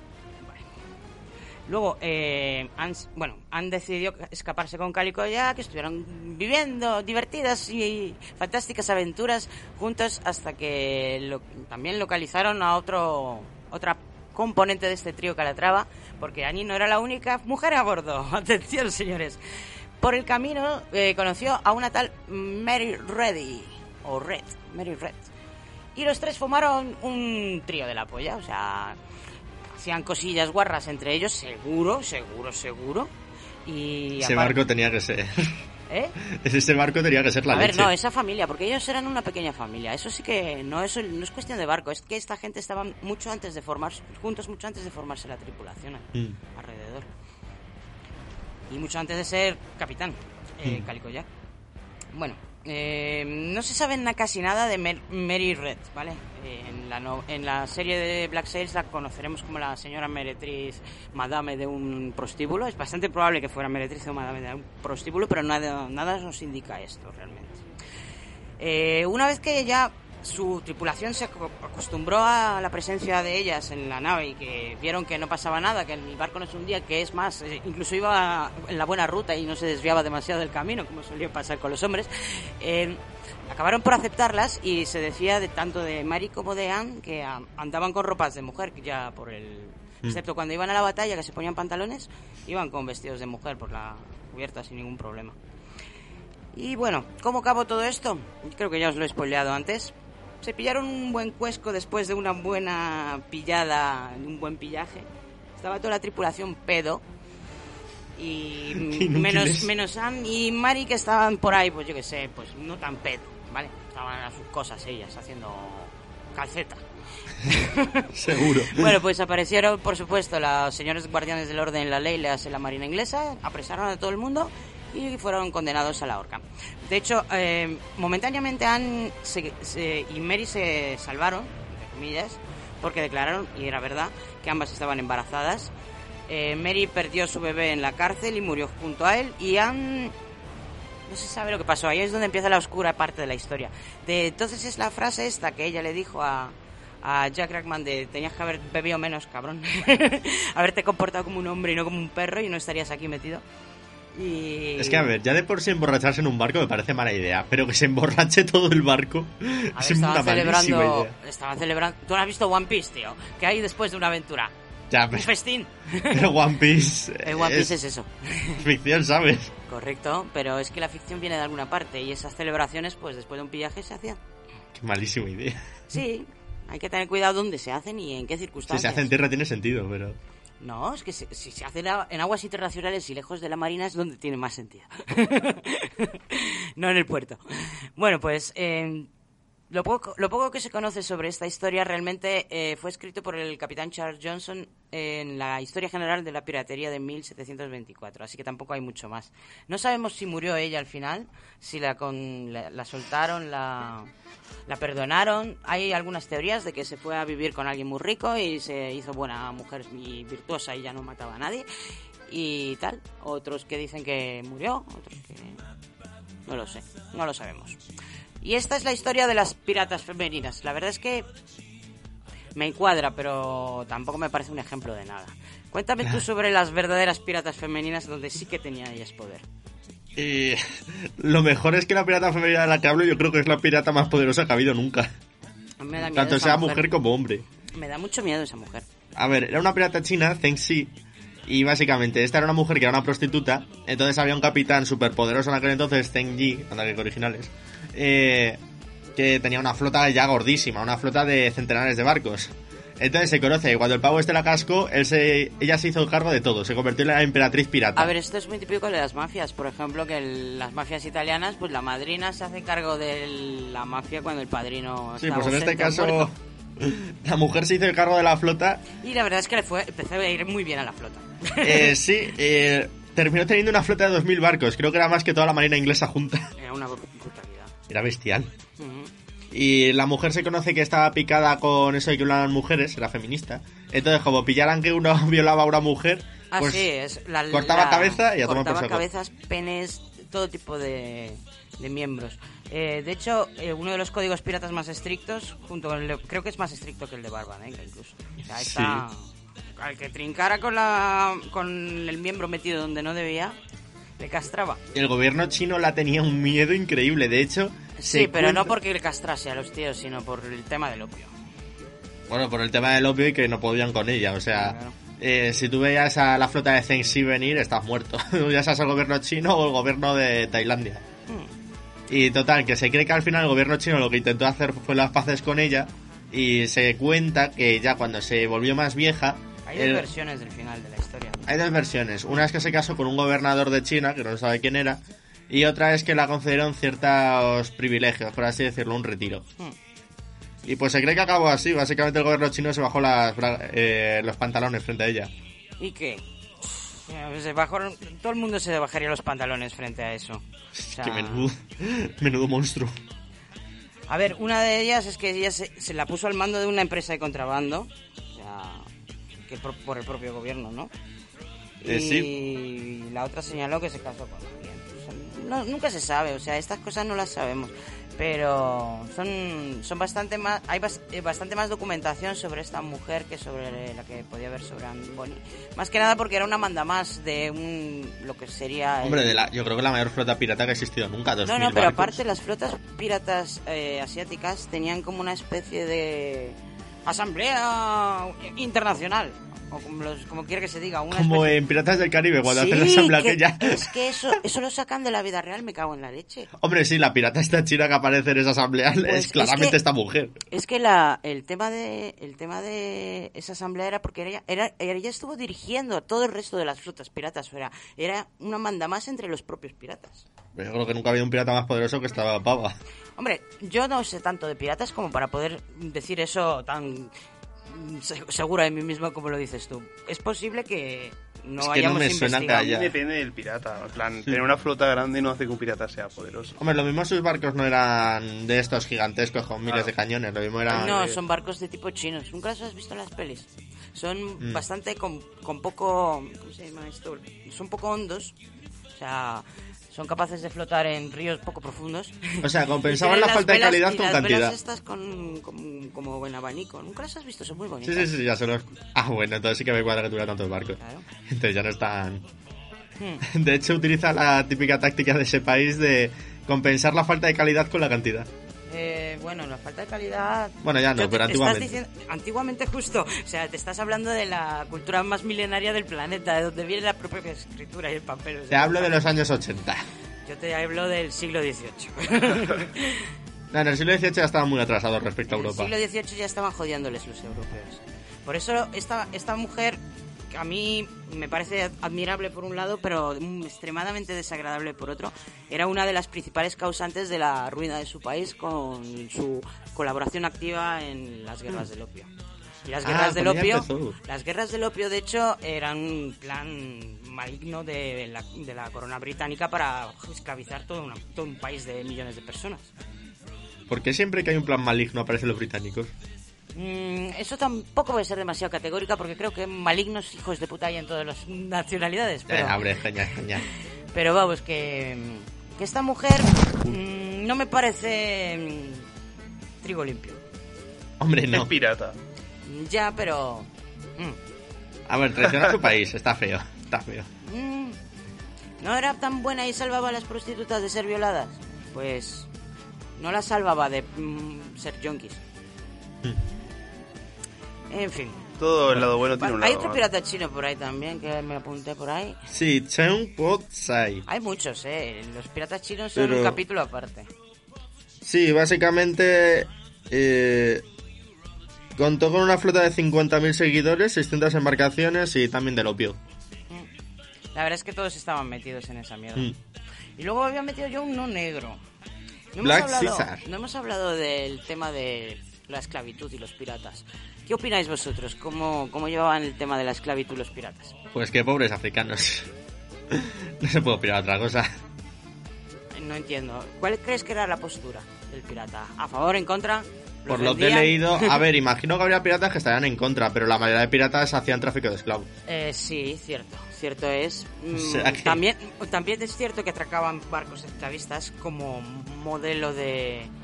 Modelo, o sea, no porque te pensaran que realmente hay mucho de interés en esos barcos esclavistas, sino para liberar a los esclavos. que- Hombre, lo mismo lo que había era piratas, buena gente, entre comillas, Y que no era su había ideal. tripulación entre los piratas, tripulación de raza negra y todos eran hombres libres. Yo no conozco Mm. que hubiera en ninguna historia, no lo sé seguro, pero no conozco que haya ningún- alguna historia eh, tripulación esclava en los barcos. Todos son marineros, al fin y al cabo, Sí, sí, en un sí. mismo barco. Y este Black Caesar es un poco extraño, o sea, Era de África, o sea, era era un... claro. Sí. Y básicamente llegó... Esto lo que vio de ser fue un esclavo que pillaron, lo que pasa es que el No, hombre este se era, rebeló. parte, era parte de la tripulación de Barba Negra. Claro, pero entonces este debió de ser un esclavo liberado, porque debía de ser un esclavo africano que Barbanegra liberó. A ver, Entonces luego muchos- tomó... Puede ser que Barba Negra o los piratas los liberasen, puede que ellos simplemente se liberasen solos o por cualquier También. circunstancia se escapasen y los pira- la piratería era una manera de librarse de que te sigan persiguiendo. Es una salida muy, muy interesante a tener en cuenta. Hombre, Hombre, no, no es la vida que tranquila con la que has huir con soñado, la de... no es una vida tranquila ni montar una familia, desde luego que no, pero... Hombre, mejor que ir solo por ahí siendo perseguido, mejor te vas con piratas, que a lo mejor es más difícil. Hombre, la última opción sería intentar volver a África, pero creo que lo tendrían chungo. No lo sé si en África no los podrían volver a pillar. O sea, el problema de estar en África era que en África iba- iban recogiéndolos como, como quien pesca peces en una red, una vergüenza. Bueno, pues, eh, ¿qué os cuento sobre él? Tampoco encontré mucho, así que simplemente eh, decir que Black César, o el César Negro, era un pirata africano que estuvo operando en los Cayos de Florida, formaba parte de la tripulación de Barba Negra y continuó operando tras la muerte del mismo. Y una de las islas de Cayo Largo fue nombrada en su honor. O sea, ese, nombre, ese hombre tiene una isla, con su nombre. Black Caesar Island. Black Caesar. Qué nombre más raro. Me encanta Black Caesar, me suena bien, me suena nom- nombre de grupo de electro swing, Black Caesar. Me gusta, me gusta. Pues hasta aquí los piratas famosos. ¿Con cuál os quedáis? ¿Cuál es vuestro favorito, niños y niñas? A mí la China.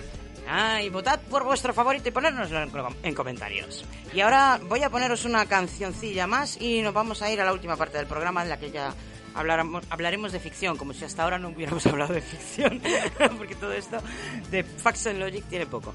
Hay mucha pues, leyenda. os voy a poner un tema de, de rap en español, viejo, de cuando SFDK tenían estilo raperos franceses. Esta es una de piratas con SFDK y la mala Rodríguez.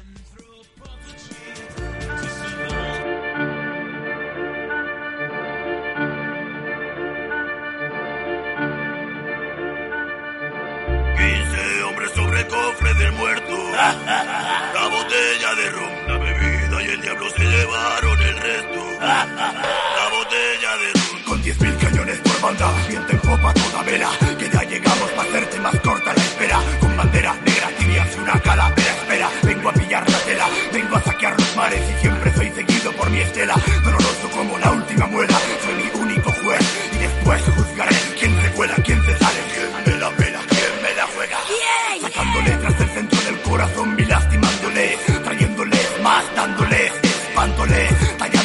Árboles, como lo ves, si pongo barcos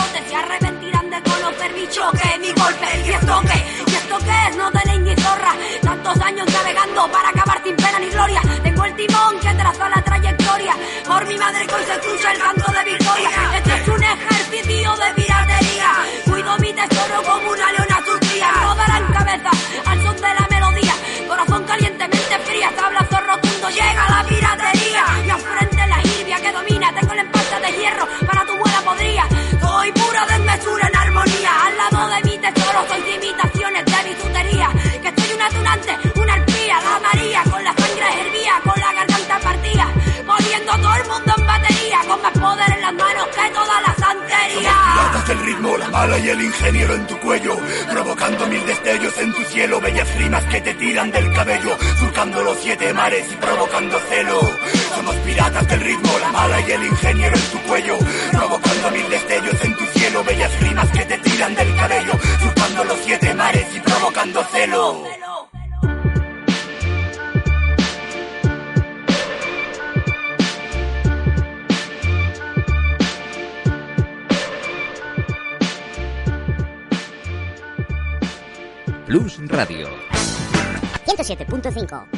Próxima tortura, Kernel Panic.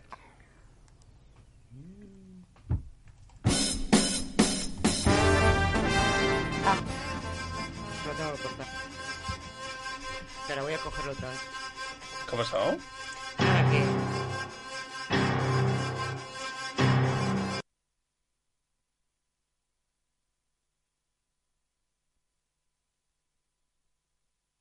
$107.5. La próxima tortura, Kernel Panic.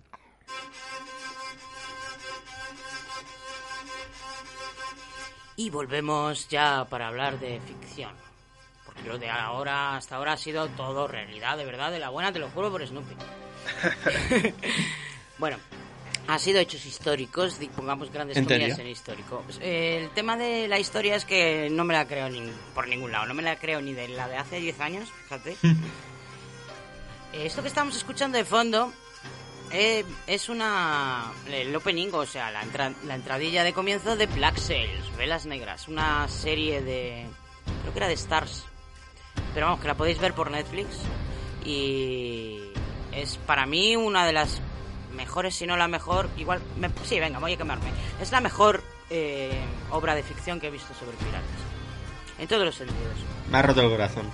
Eh, lo siento, One Piece es One Piece, pero esto es una eh, manera en la que eh, tú puedes realmente conocer cómo era la vida de los piratas, porque está tan jodidamente bien documentada. Bueno, si te cosas. refieres a por el lado histórico de cómo eran los piratas, te lo acepto. A eso, a me refiero, exactamente. Porque, ¿qué pasa? A ver, a mí me gustan mucho Piratas del Caribe, es un gus- gusto culposo que tengo, pero eso no es realismo, o sea, los piratas no eran así. Sí, no creo que fueran zombies, la verdad. No, ni tampoco tentaculares. Pero a lo que me refiero es que eh, no podemos pretender eh, saber cómo eran los piratas viendo Piratas del Caribe o, o teniendo esa impresión, no. Eso es una Es fábula para rollo, chavales. claro. Bueno, fábula para grandes y pequeños, que es lo que hace Disney. y tal. Pero bueno, esta serie sí que tiene muy buena documentación. O sea, lo que son los hechos históricos, si han sido cambiados por efecto del guion, se nota que han sido cambiados a posta, no por falta de conocimiento, sino porque han querido darle otro enfoque. Hay cosas que sí que están cambiadas. Por ejemplo, mira, ya que, os- ya que lo tengo reciente, os hablo del caso de el trío Calatrava, este, de Annie, eh. Calico Jack y, y Mary, que creo que han cambiado. Mary ¿no? Red, ¿no? Mary Red. Mary Red. Pues en este caso cambian un poco la personalidad de Anne. Y le meten una historia súper mega trágica, angustiosa, que te cagas de que ella estaba casada con un hombre, pero tenía 13 años, pero ese hombre la maltrataba y tenía toda la espalda llena de latigazos, marcas de latigazos. Y yo sujetándome la cabeza y diciendo, pero what the fuck. O sea, ¿qué motivo hay? ¿Qué motivo hay para Hay que dramatizar. ¿Qué motivo hay para dramatizar? O sea, la vida de esta mujer ya tenía que haber sido la hostia. O sea, ¿por qué te tienes que inventar unas circunstancias que lo único que demuestran es que Anne fue débil y en realidad esta chica no ha sido débil en su vida? Ha hecho lo que le ha salido del higo desde los 16 años, ¿qué coño? Ha manejado a todos los hombres como ha querido. Ha sido, digamos que la, la mano que los movía por detrás. Ha estado jugando con ellos, se ha casado, los ha dejado. ¿Por qué ten- tenías que convertirla en una víctima de maltrato a la que Calico Jack había rescatado? Sí, la verdad es que es machista, has dicho así. No es que sea machista, es que es absurdamente inútil. Hombre, que si haces un personaje que mole tanto, la gente quiere ese personaje, ¿sabes? Mm, ¿Qué personaje? El Anne. El Anne, ¿eh? Claro. Yo quiero el Anne verdadera, o por lo menos tal como la cuenta en la historia, porque en ningún si- sitio se cita que estuviera casada con 13 años y que su marido la, la pegase. Eso no está en ningún lado. Eso se lo han inventado los guionistas. Pero bueno, es uno de los pocos detalles, ¿vale? Vamos a con lo, con lo feliz de la serie.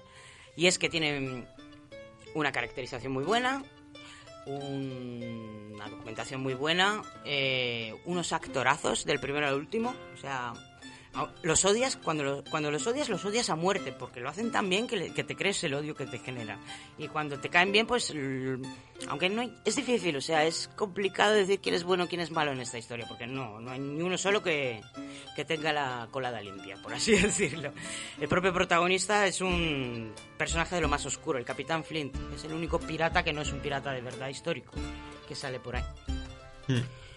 Y bueno, plot twist, mm, mucha, mucha, mucha política, mucha, mucha, mucha economía de, de libre mercado piratil. Oh, me gusta. Sí, sí, no, es que lo último que hay son batallas a espadazos y cañonazos, o sea, es una de las cosas que hay de vez en cuando, hay una buena pelea, pero tampoco tiene más importancia en comparación con todo el teje-maneje político, no tiene ni la más menor importancia. Hombre, es que tiene pinta de los piratas más bien eso. Eran instrumentos que usaban los estados según les convenía. Mm, no. Ahí ha fallado, camarada. Hombre, a ver, los corsarios al menos sí. Los corsarios eran los que se aprovechaban. De los corsarios no se aprovechaba nadie, te lo digo yo. Los corsarios robaban y de paso cobraban y lo podían hacer con permiso por parte de la corona porque a la corona le convenía tener a esos ladrones ahí. Hmm. Pero en la esencia de un pirata está el no aceptar un mando. O sea, si no, no eres un pirata, eres un tío... Un, Un pringao. un- no, un pringao, no. Eres un, eres un hijo de puta que te gusta pegar a la gente y meter cañonazos y, y robar y, y defenestrar y, y beber mucho ron, pero no eres un pirata. Un pirata lleva intrínseco en sí mismo el querer ser libre.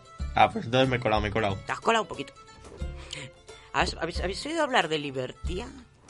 No, por favor. A ver, no. esto no sé si es un mito urbano. ¿es No, existe, existe. ¿Existió? ¿Existió? No, ya existe. El pa- ¿Te refieres al país ese que está entre la frontera? ¿Dónde es? ¿Croacia y Serbia? Madagascar. Ah, pues entonces no es lo que yo me refería. Yo te estoy hablando de la conexión pirata con, con esto. Bueno, eh, no... Es que existe un país entre Croacia y Serbia que no, ha reconocido no. nadie. Yo te estoy hablando de un, un lugar utópico. Libertaria, creo que era. O libertaria. No, y este del que te hablo también, también se llama algo así como libertaria. Y era una cosa que montaron, pues, un- algunos extendidos piratas junto con un cura que se había unido ahí a la causa. Sí, sí, sí. Bueno, eh, esto es medio leyenda urbana, así que eh, tampoco me voy a Me meter mucho en- Tampoco me voy a meter en ello. Bueno, eh, veros Black Sails, de verdad, es muy, muy recomendable. Y decidme qué pirata es vuestro favorito. El mío sigue siendo Charlie Bane. Venga, más recomendaciones. Yo no voy a traer más. O sea, con esto me doy por, por servida. Yo mi recomendación... One Piece, ¿no? Ya hicimos un programa de ello, es que me gusta demasiado. Ya ves. O sea, y no es que sea un fanático tampoco de estos de anime de fandom ni tal, sino que me flipa cómo han hecho la historia. O sea, está es tan buena. magistralmente hecha. Pero fíjate que cuanto más conoces sobre piratería, más te das cuenta de que no es fantasía de, de Chiro Oda. Es, son referencias que va cogiendo Sí, sí, del mundo real y las transforma y las adapta. Eso es un... No, no, lo, no lo deja en menor nivel como autor. O sea, un gran autor hace ese tipo de cosas. No dice nada mal. Por ejemplo, uno de los piratas que habéis dicho, Bartholomew no sé qué, es igual que Bartholomew Kuma. Que es uno de los piratas de One ver, Piece. todos y cada uno de los piratas de One Piece, todos, están basados en un pirata no, Y Luffy de, en la vida, de la vida real. Pues Luffy no sé en cuál estaría basado. Buscas, Yo creo que Luffy es el único que... No sé, no sé, no sé. Pero vamos, que Vamos, tiene un trabajazo, ¿eh? El coger, crear una historia como es One Piece y luego cuando sabes de algo ves que hay guiños por todos lados de todo, ¿sabes? es A ver, yo como persona que escribe de manera aficionada, meto muchísimas referencias reales en mis historias completamente de ficción, porque yo escribo fantasía y fanfics, pero meto referencias históricas reales y además me pongo súper perra con las cosas que tienen que ser como, como, como pasaron. O sea, por ejemplo, me acuerdo de haber estado escribiendo una cosa sobre el medievo japonés y para los nombres de las provincias y las ciudades me iba a un mapa medieval de Japón y me iba buscando los nombres de medievales de la época y ponía los nombres medievales de la época y si tenía que citar un personaje histórico, le hace Nobunaga, pues calculando fechas, mirando a ver cuál... No, en esta época ya estaría muerto, ya no puedo hablar de él, cosas así. O sea, es como una obsesión en meter esos pequeños detalles que luego nadie se fija en ellos. Porque nadie conoce la historia de Japón hasta tal punto como para fijarse que coincide la fecha o en la población de una población perdida del monte de no sé dónde. Pues esto le pasa a Ichiro Oda también y yo, yo creo que tiene un meritazo increíble, o sea, porque su historia es mucho más grande que la mía y O sea, son 10 años de Es que, constante. o sea, yo soy una persona que me considero leída, o sea, yo ahora no, pero antiguamente leía muchísimos libros de todo y es que aún no me he encontrado una historia como la de One Piece que es un manga. No me he encontrado una que se Habrá igualar. otras, es que no te vas a encontrar una como One Piece nunca. Es que One Piece es One Piece. Claro, te encontrarás otras que serán de otra manera, de- diferentes, igual de buenas, pero diferentes. Claro. Y en cuanto a... Yo creo que se enriquece mucho el tema de One Piece, se enriquece un montón con esas referencias a lo que es la vida pirata real. Hmm. Y a esos lugares, por ejemplo, el que Dressrosa te recuerda a España, el que tú encuentres eh, También te digo que referencias... menuda visión tener los japoneses de España. A ver, que tú te encuentres esas referencias que te resultan cómodas y conocidas en un mundo de fantasía, hace que ese mundo de fantasía te sea más fácil de comprender. Hmm. Y qué bonito. Bueno, next recommendation. Next recommendation, venga. Yo, yo quería mencionar de, ya que lo hemos estado mirando y tal, de que ya hemos mencionado piratas del Caribe y eran los piratas tan supersticiosos y con tantas leyendas. En general la, gente de esa época, pero no solo los piratas. O sea, digamos que en esas oscuras épocas en las que la ciencia no explicaba nada y todo lo explicaba Dios y el que no creía en Dios pues creía en, en Hmm. supersticiones. Por- Hombre, imagino que sería, como era una vida donde una mala tormenta te mataba, ver, y como no entendían por qué eran las tormentas, pues los tenían marineros por, por by default son supersticiosos, todos. Sean piratas, balleneros eh, o mm, corsarios de estos. O marines. Todos son supersticiosos. Va, va con, el- con la profesión. No sé por qué. Yo imagino que será por son eso, gente porque que como... calamares gigantes. y Claro, el tema del. Kraken, las sirenas, para que se extendiera tanto como para que todos los marineros lo supiesen. A ver, eh, era gente que necesitaba los- tener a los músicos trabajando seis días a la semana. Se aburrían mucho. Me imagino. No, y puedo coñar con los krakenos porque los calamares gigantes existen, lo que pasa Bueno. es que están en, en el fondo. Claro, y, no, y nos devoran barcos. Sí, lo que pasa es que alguna vez pillarían a algún cadáver de calamar gigante y dirían, hostia, vamos a morir. Y es posible que incluso existiera una ballena del estilo de Moby Dick. ¿Por qué no? ¿Qué Hombre, lo clásicos sobre piratería os habéis leído vosotros? Así, de esto... Un poquito de cultura general. ¿Habéis leído La Isla del Tesoro? Por cierto, Black Sails es un una precuela de La Isla del Tesoro. Yo ahí he pecado, yo he visto la peli. Hace mucho, mucho No tiempo. pasa nada si has visto la peli. La peli... Bueno, depende de qué peli porque hay varias. Ya, no sé, yo sé, me vi hace una un montón de tiempo. Pues eh, Black Sails es la historia de la Isla del Tesoro 20 años antes de que sucediera. Y el oro que sale en la Isla del Tesoro es el oro de, que sale en Black Sails. Que van, es un personaje más, el oro de, el oro de Lurka, que es un barco. un personaje más, te lo juro. O sea, el oro es como... Todo el mundo habla del oro, el oro por aquí, el oro por allá. pues está muy interesante el en cómo, cómo empieza, por ejemplo, la Isla del Tesoro, que empieza con, con Silver contando la historia a un niño y el niño se echa a la mar. Bueno, pues el que cuenta la historia al niño es uno de los personajes que sale jovencito en, en Black Sails. Curioso. El Nah, esas, uniones molan, el eh, te cocinero enganchan. Charachero, que por cierto es un personajazo el cocinero. Seguro que es un cotilla. No sé por qué me le es un pega. manipulador de mentes, es un, es un gobernador del universo, es un futuro capitán. Estoy Ah, segura que será capitán algún día. Pero vamos, es Un como cocinero manipula a la gente sin ser, sin, vamos, el típico graciosillo que cuenta chistes y tal, y que todo el mundo le pega todo el rato, pero al final acaba teniendo una influencia y todo por la mente, por el coco que tiene. Bueno, pues la Isla del Tesoro, por supuesto, es una recomendación. Los hijos del Capitán Grant en América del Sur es otra. os hago per- personal. ¿Alguna más? ¿Se os ocurre? No, yo más de piratas no. eh. Yo literatura de piratas no he leído mucho tampoco. La Yo... literatura pirata es un género en sí mismo. Ya, ya, pero fíjate, no me ha dado nunca por ese género. Yo tuve una época, sobre todo cuando tenía 15 años. A los 15 leía mucho literatura de pirata. Lo único así que he visto aparte de One Piece, aunque esto no sé si debería mencionarlo, es el planeta del tesoro. Ah, es verdad. Planeta del Tesoro, espérate, que en mi cerebro no encuentra la Es una peli que es de niños Ah, y que es como una parodia de la isla del tesoro, pero en espacial. ah, qué bueno, piratas espaciales, eso es muy steampunk. Eh, a mí la película me gustó bastante, está bastante chula. A ¿eh? ver, eh, os recuerdo que estas fábulas se han adaptado para ser niños friendly. Todo Mm. Piratas del Caribe es niños friendly, por, por desgracia. Pero bueno, Disney venga, es lo que tiene. es lo que tiene Disney. Pero bueno, yo qué sé, me gusta Piratas del Caribe. Menos la 4. Agencia de Vámonos de viajes viaje. El corte de mangas presenta Los viajes de Mogonga Sama.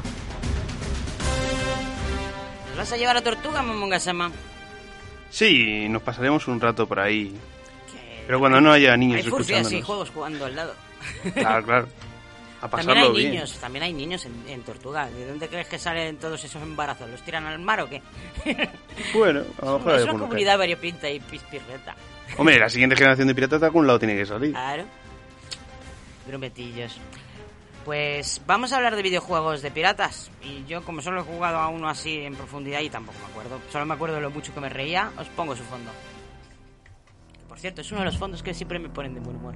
Esto me lo pongo yo para que me suba el buen rollo. ¿Sí o qué? La autoestima.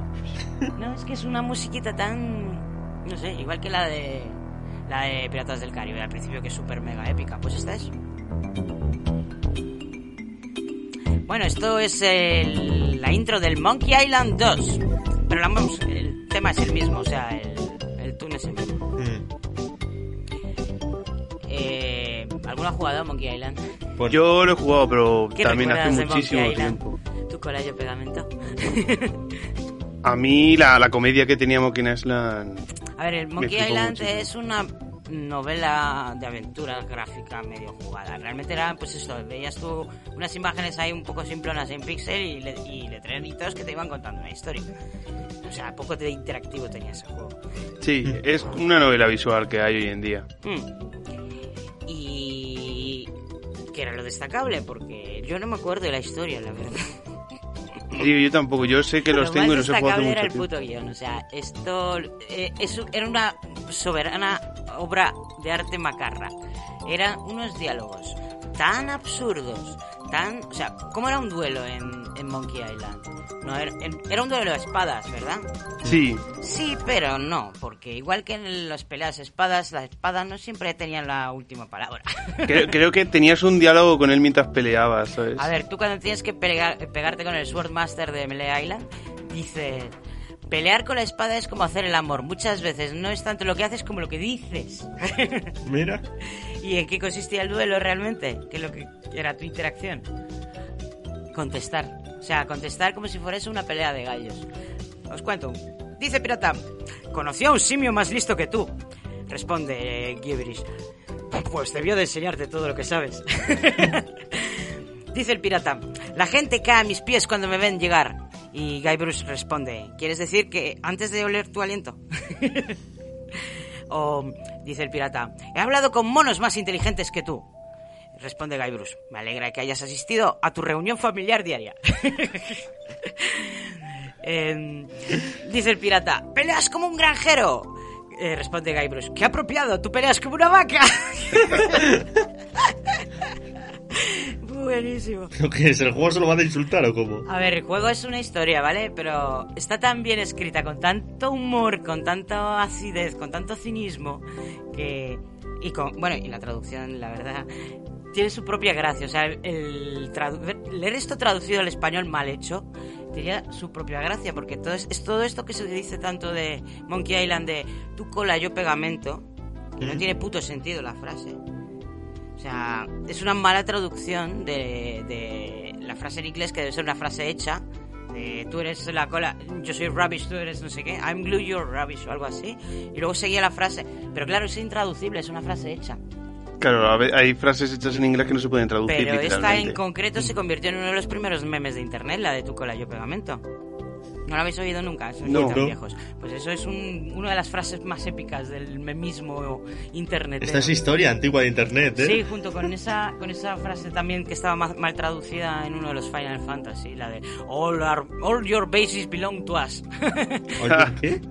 Todas nuestras bases ahora, te- eh, ahora nos pertenecen. Todas tus bases. Esta es una frase mal traducida del japonés al inglés que porque no sabían traducirla bien los japoneses, pues es una frase mal escrita en, japo- en inglés.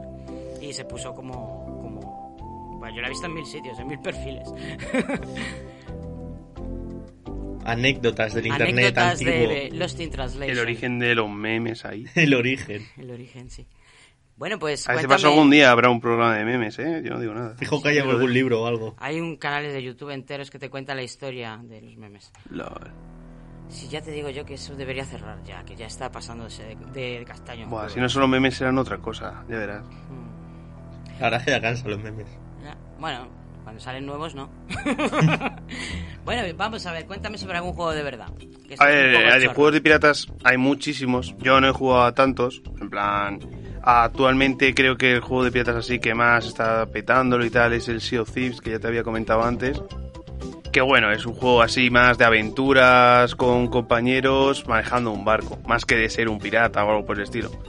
Así de juegos de piratas que con todo lo que hemos hablado en el programa de hoy más se puede parecer es el Assassin Impostor Black Flag este, el Assassin's Creed 4. Hay una persona aquí en el estudio que está intentando gruñir, pero todavía no se la oye. Vamos a mantenerle en el anonimato. Ahora mismo está echando un por las orejas cual barba negra. Sí, ¿eh? La temperatura ha subido. La verdad es que esto es un tema doloroso para, para el fandom de Assassin's Creed, de este juego. ¿Por qué? ¿Por qué es tan doloroso? Explícamelo, Mongasama, porque aquí la persona esta no me lo va a explicar. A ver, Assassin's Creed, pues lo que empezó siendo un juego de asesinos, pues digamos que ha dejado ya esa temática de asesinos bastante atrás poco a poco. Hablamos de asesinos que asesinos eh, de origen árabe. ¿A eso te refieres como asesinos o te vale cualquier psicópata? No, la secta de La asesinos. secta, hablas de los asesinos. ¿Qué pasa? ¿Que no podía haber asesino entre los piratas? Bueno, no sé, a ver, a lo mejor sí puedo... Bueno, en una parte del juego sí que te enseñan algo un poco más parecido a lo que era la secta de asesinos. Lo que pasa que, bueno, digamos que literalmente el protagonista de este juego es un asesino impostor, en plan, literalmente mata supuestamente al verdadero asesino, que bueno, era un poco traidor, y se hace pasar por uno. Mm, Interesante. Y básicamente en el juego, pues, ves a muchos personajes ficticios e históricos, aparece Barba Negra, y básicamente vas con tu gale... no, tu balandro, ¿Balandro? y vas, ¿Que te pues está bueno... colgando? Joder, es que me rimas. Lo siento, Madre lo tenía mía. que hacer. Es el balandro que te está colgando. bueno, pues con el balandro, ¿qué? Sí, pues eso, vas atacando barcos, vas saqueando... Balandrazo puro. Claro, va- vas eso, saqueando y tal. Saqueando y, y- y pillando. Y ya te digo, a mí lo, me fascinó bastante el tráiler y que sale Barba Negra, que es como una autoridad de piratas, como diciendo que el pirata Edward Kenway, creo que se llama, el protagonista del Assassin's Creed este, Que no es un pirata real, es un... claro, es ficticio. Y como ¿Sabes que era el peor que Barba Negra, ¿sabes? Era... Esto me recuerda también un poco a Black Sails porque el personaje principal de Black Sails, que es el Capitán Flint, tampoco es un pirata real. Y de hecho tampoco es el, real, el, el el personaje real de- del propio personaje. Él es un personaje que se está haciendo pasar por el Capitán Flint. Y al, con el tiempo adquiere tanta o peor fama que la del propio Flint. Que Mira. tenía antes. Ya te digo, esta- estaba recordando y es que el, el pirata del planeta del tesoro que estaba hablando, bueno, estábamos hablando antes, el pirata malo maloso que tiene un montón de riquezas se llama Capitán Flint. Es verdad. Flint, Flint. Flint. Pues es posible que sea una referencia. Ya te digo que el nombre de Capitán Flint no es un no está atado a un cuerpo de carne y hueso. O sea, digamos que el, el personaje de la serie se apropia de ese nombre. Sí, por eso, pero debe ser que el nombre tiene, tiene- o sea, dentro de la que ficción tiene como su que familia. ahí. haya trascendido dentro de, de- por las diferentes épocas y generaciones piratiles y sigue habiendo igual que hay un Drive Pirate Roger Roberts no Roger Roger en Pirate Bay que trasciende de- por encima de los administradores y siempre estará ahí aunque cambie el administrador el gran pirata seguirá ahí El Capitán Flynn. el Capitán Flint es además es un personaje muy oscuro y malvado bueno, esto suena un poquito alegre para estar hablando de este tipo de cosas con Monkey Island de fondo, pero bueno, esto era cola y yo pegamento, es lo que hay. Em, Los buenos piratas, amigos de todos. ¿Qué pasó con, con, con Assassin's Creed realmente? Que a los fans de Assassin's Creed no les gustó la parte pirata y a los fans de juegos de piratas no les gustó la parte de la historia. Ellos querían estrategia de peleas con barcos. Sí, de la temática esta de la pelea de barcos, que estaba bastante desarrollada, pues al final gustó a una parte y, y, bueno, anunciaron ya hace bastante tiempo y parece que sigue en desarrollo el Skull and Bones. Que sí, por cierto, la Skull and Bones es una de las mm, logias más oscuras de Estados Unidos. Yo no ¿Sí sé si alguien tiene algo que. No, nunca has oído hablar de la Skull and Bones. como Es que hay tantas logias en Estados Unidos. Pues esta se supone que es a la que pertenecía George Bush Jr. Ah, bien. es una eh, logia de esta de Yale, una hermandad de Yale. Oculta. No sé de dónde viene la referencia de Skull and Bones. Si la cogieron los de la logia a los piratas o los piratas han decidido poner ese nombre porque lo financia la Skull and Bones. Es muy extraño. Mm, huele mal. Mejor no preguntes. No pregunto. Qué bonito lo de... Esto qué poco conspiranoico es, lo del fondo. Aquí sí. Es que es tan alegre esta musiquita. Yo me creo que la CIA tiene en este fondo. ¿Verdad? Bueno, bueno, bueno, pues eh, algo más que añadir como videojuegos de piratas. Ay, hostia, que me he dejado yo uno al que me tiraba horas y horas jugando, pero en serio, jugando de hard gamer. Me podía. El primer juego móvil con el que me enganché realmente era un Port Royale 2. ¿Habéis jugado al Port Royale alguna vez? ¿Me quiere sonar? Port Royale, eh, o Port Royal, es- se llama igual que la ciudad portuaria en la que se hacían Mm. todos los tejemanejes piratas, la más famosa. Eh, y el juego consiste en. Es un juego de estrategia en el que tú vas eh, de puerto en puerto con, con tu barco pirata comprando mercancías más baratas en un sitio y te las llevas a otro para venderlas más caras y por el camino pues te peleas con piratas y buscas tesoros. En eso consiste el juego que era bastante simple en la versión en la que lo jugué yo y me enganché y fue el primer juego que realmente me volvió loca en, en formato, ¿cómo se llama este formato? Que eran los punto .jar. Lo, lo que te instalabas en los móviles estos Sony Ericsson viejos. Ah. Los primeros a color. Esta ya es historia muy antigua para mí, ¿eh? Es que el otro día además me bajé el punto jar y lo estoy intentando jaringar para ver el código y la verdad es que es mola un montón el código de ese juego. pues eh, es Port Royale, que hay versiones para, para todas las plataformas, sobre todo para ordenador hay un montón de Port Royales. Lo, lo tengo para Wii, eh, está para mi videoconsola de PlayStation varios niveles, no sé si incluso hay alguno moderno. Pero vamos, es un juego mega simple en el que prácticamente no hay personajes. Tú eres un numerito, un barquito con numeritos que se mueven de un puerto a otro y compras y vendes. Que eso es muy ilustrativo de la vida de los piratas, por cierto. Sí, básicamente de vida diaria. Mm. Y también tejemanejes políticos, que si compro al gobernador, que si el gobernador me compra a mí, cosas así. Adopta un gobernador. Tu nueva mascota. Tu nueva mascota. Pues bueno, yo, pequeños grumetillos de agua dulce. Que yo creo que ya vale, ¿no? De tanta, Sí. tanto pillaje. Demasiado filibusterismo hemos hecho. Uf, Qué mal suena esa palabra, de verdad. Es que eso tiene que ser un insulto en algún idioma. De verdad. A ver. ¿Sí o sí? ¿Sí o no? Seguramente. Zarrapajastroso. Adiós. Esa sí que es dura, ¿eh? ese, ese insulto. ¿Qué me has dicho? ¡Hijo de Neptuno! ¡Cómeme los huevos de madera! No, no, me temo. Los de verdad ya me los arrancó un pulpo gigante. Ah, bien. ¡Ay, das más miedo que un crack enfadado! ¡Zafarrancho! Bueno, este es mi lema. Ojo por parche y mano por garfio. ¿Por qué? No lo sé, soy un percebe podrido, ¿qué quieres? O sea, yo creo que a los piratas le, el, el universo les mandaba tsunamis por estos chistes. No son chistes, son expresiones piratas. Claro, arrasa con lo que veas y generoso no seas. Grumete de agua dulce, ponte a limpiar la cubierta ya, hombre, que usaré tus sesos como carnaza de los tiburones. No, la verdad es que esa ya está pasada de moda. Esa ya está pasada. Yo es que no me actualizo. En fin. Voy a tener que robar insultos de Tintín al final. con el Capitán. ¡Rayos y El Capitán! Haddock era increíble insultando. Sí, era súper repipi. ¡Rayos y retuécanos! Era como Ned Flanders insultando. Bueno, pues hasta aquí, antes de que empecemos a insultar como Ned Flanders, con los insultillos, vamos a, a dejarlo ya. ¿Qué hay para la semana que viene, muchachos? Pues si te soy sincero, no tengo ni idea. O sea, sois una panda de mancos inútiles de mierda. No No, sé leer, cosas? en plan- O sea, piratas. no estáis ni achicando el agua, mira, ya va por el cuello. mira. Buah, yo, yo ya he preparado el bote para ahora, ¿eh? Yo no digo nada. Esto se hunde porque esto se hunde. Venga, sigue conmigo. Esto se hunde. Esto se hunde. Esto se hunde y la semana que viene hablamos de steampunk. Seguimos con piratas, por cierto. Estamos en tema piratil. La verdad es que le pega el verano este tema. Sí. Sí, sí. Es que hay ganas de agua, hay ganas de agua. Pues la semana que viene hablamos de steampunk, que es un género literario, musical, de cine, de arte, de moda, de, es una Es urbana. Y de hecho dentro del steampunk hay un subgénero exclusivamente enfocado a vestirse como un pirata y comportarse como un pirata. ¿Sí o qué? Sí. ¿Eso no eran los pastafaristas?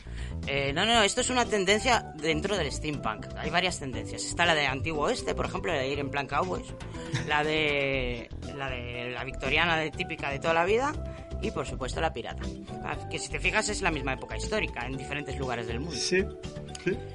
Y bueno, y con, con un representante del steampunk os voy a dejar ya, que es nada más y nada menos que el grandísimo Alfredo Aurelio Voltaire, que es uno de los artistas de steampunk. Aurelio. Voltaire. Bueno, Aurelio es un, es un músico de procedencia cubana. Buenísimo, que hace discos de estos temáticos. O sea, cada disco... Él, es- él hace steampunk, pero cada disco adopta un- una corriente del steampunkismo. Por ejemplo, tiene un disco que es estilo gótico, otro que es estilo pirata, otro que es estilo, pues yo qué sé, de cowboys. Tiene, son discos completamente enfocados a contarte una historia concreta. Todas las canciones tienen que ver y te están contando una historia bastante interesante. Y en este caso, os- de su disco eh, sobre piratas, os he traído desde las profundidades del fondo, From the Bottom of the Sea. Y nos vamos hasta la semana que viene, niños y niñas. Chao, chao, miau. Chao, chao. Venga. Chao, chao.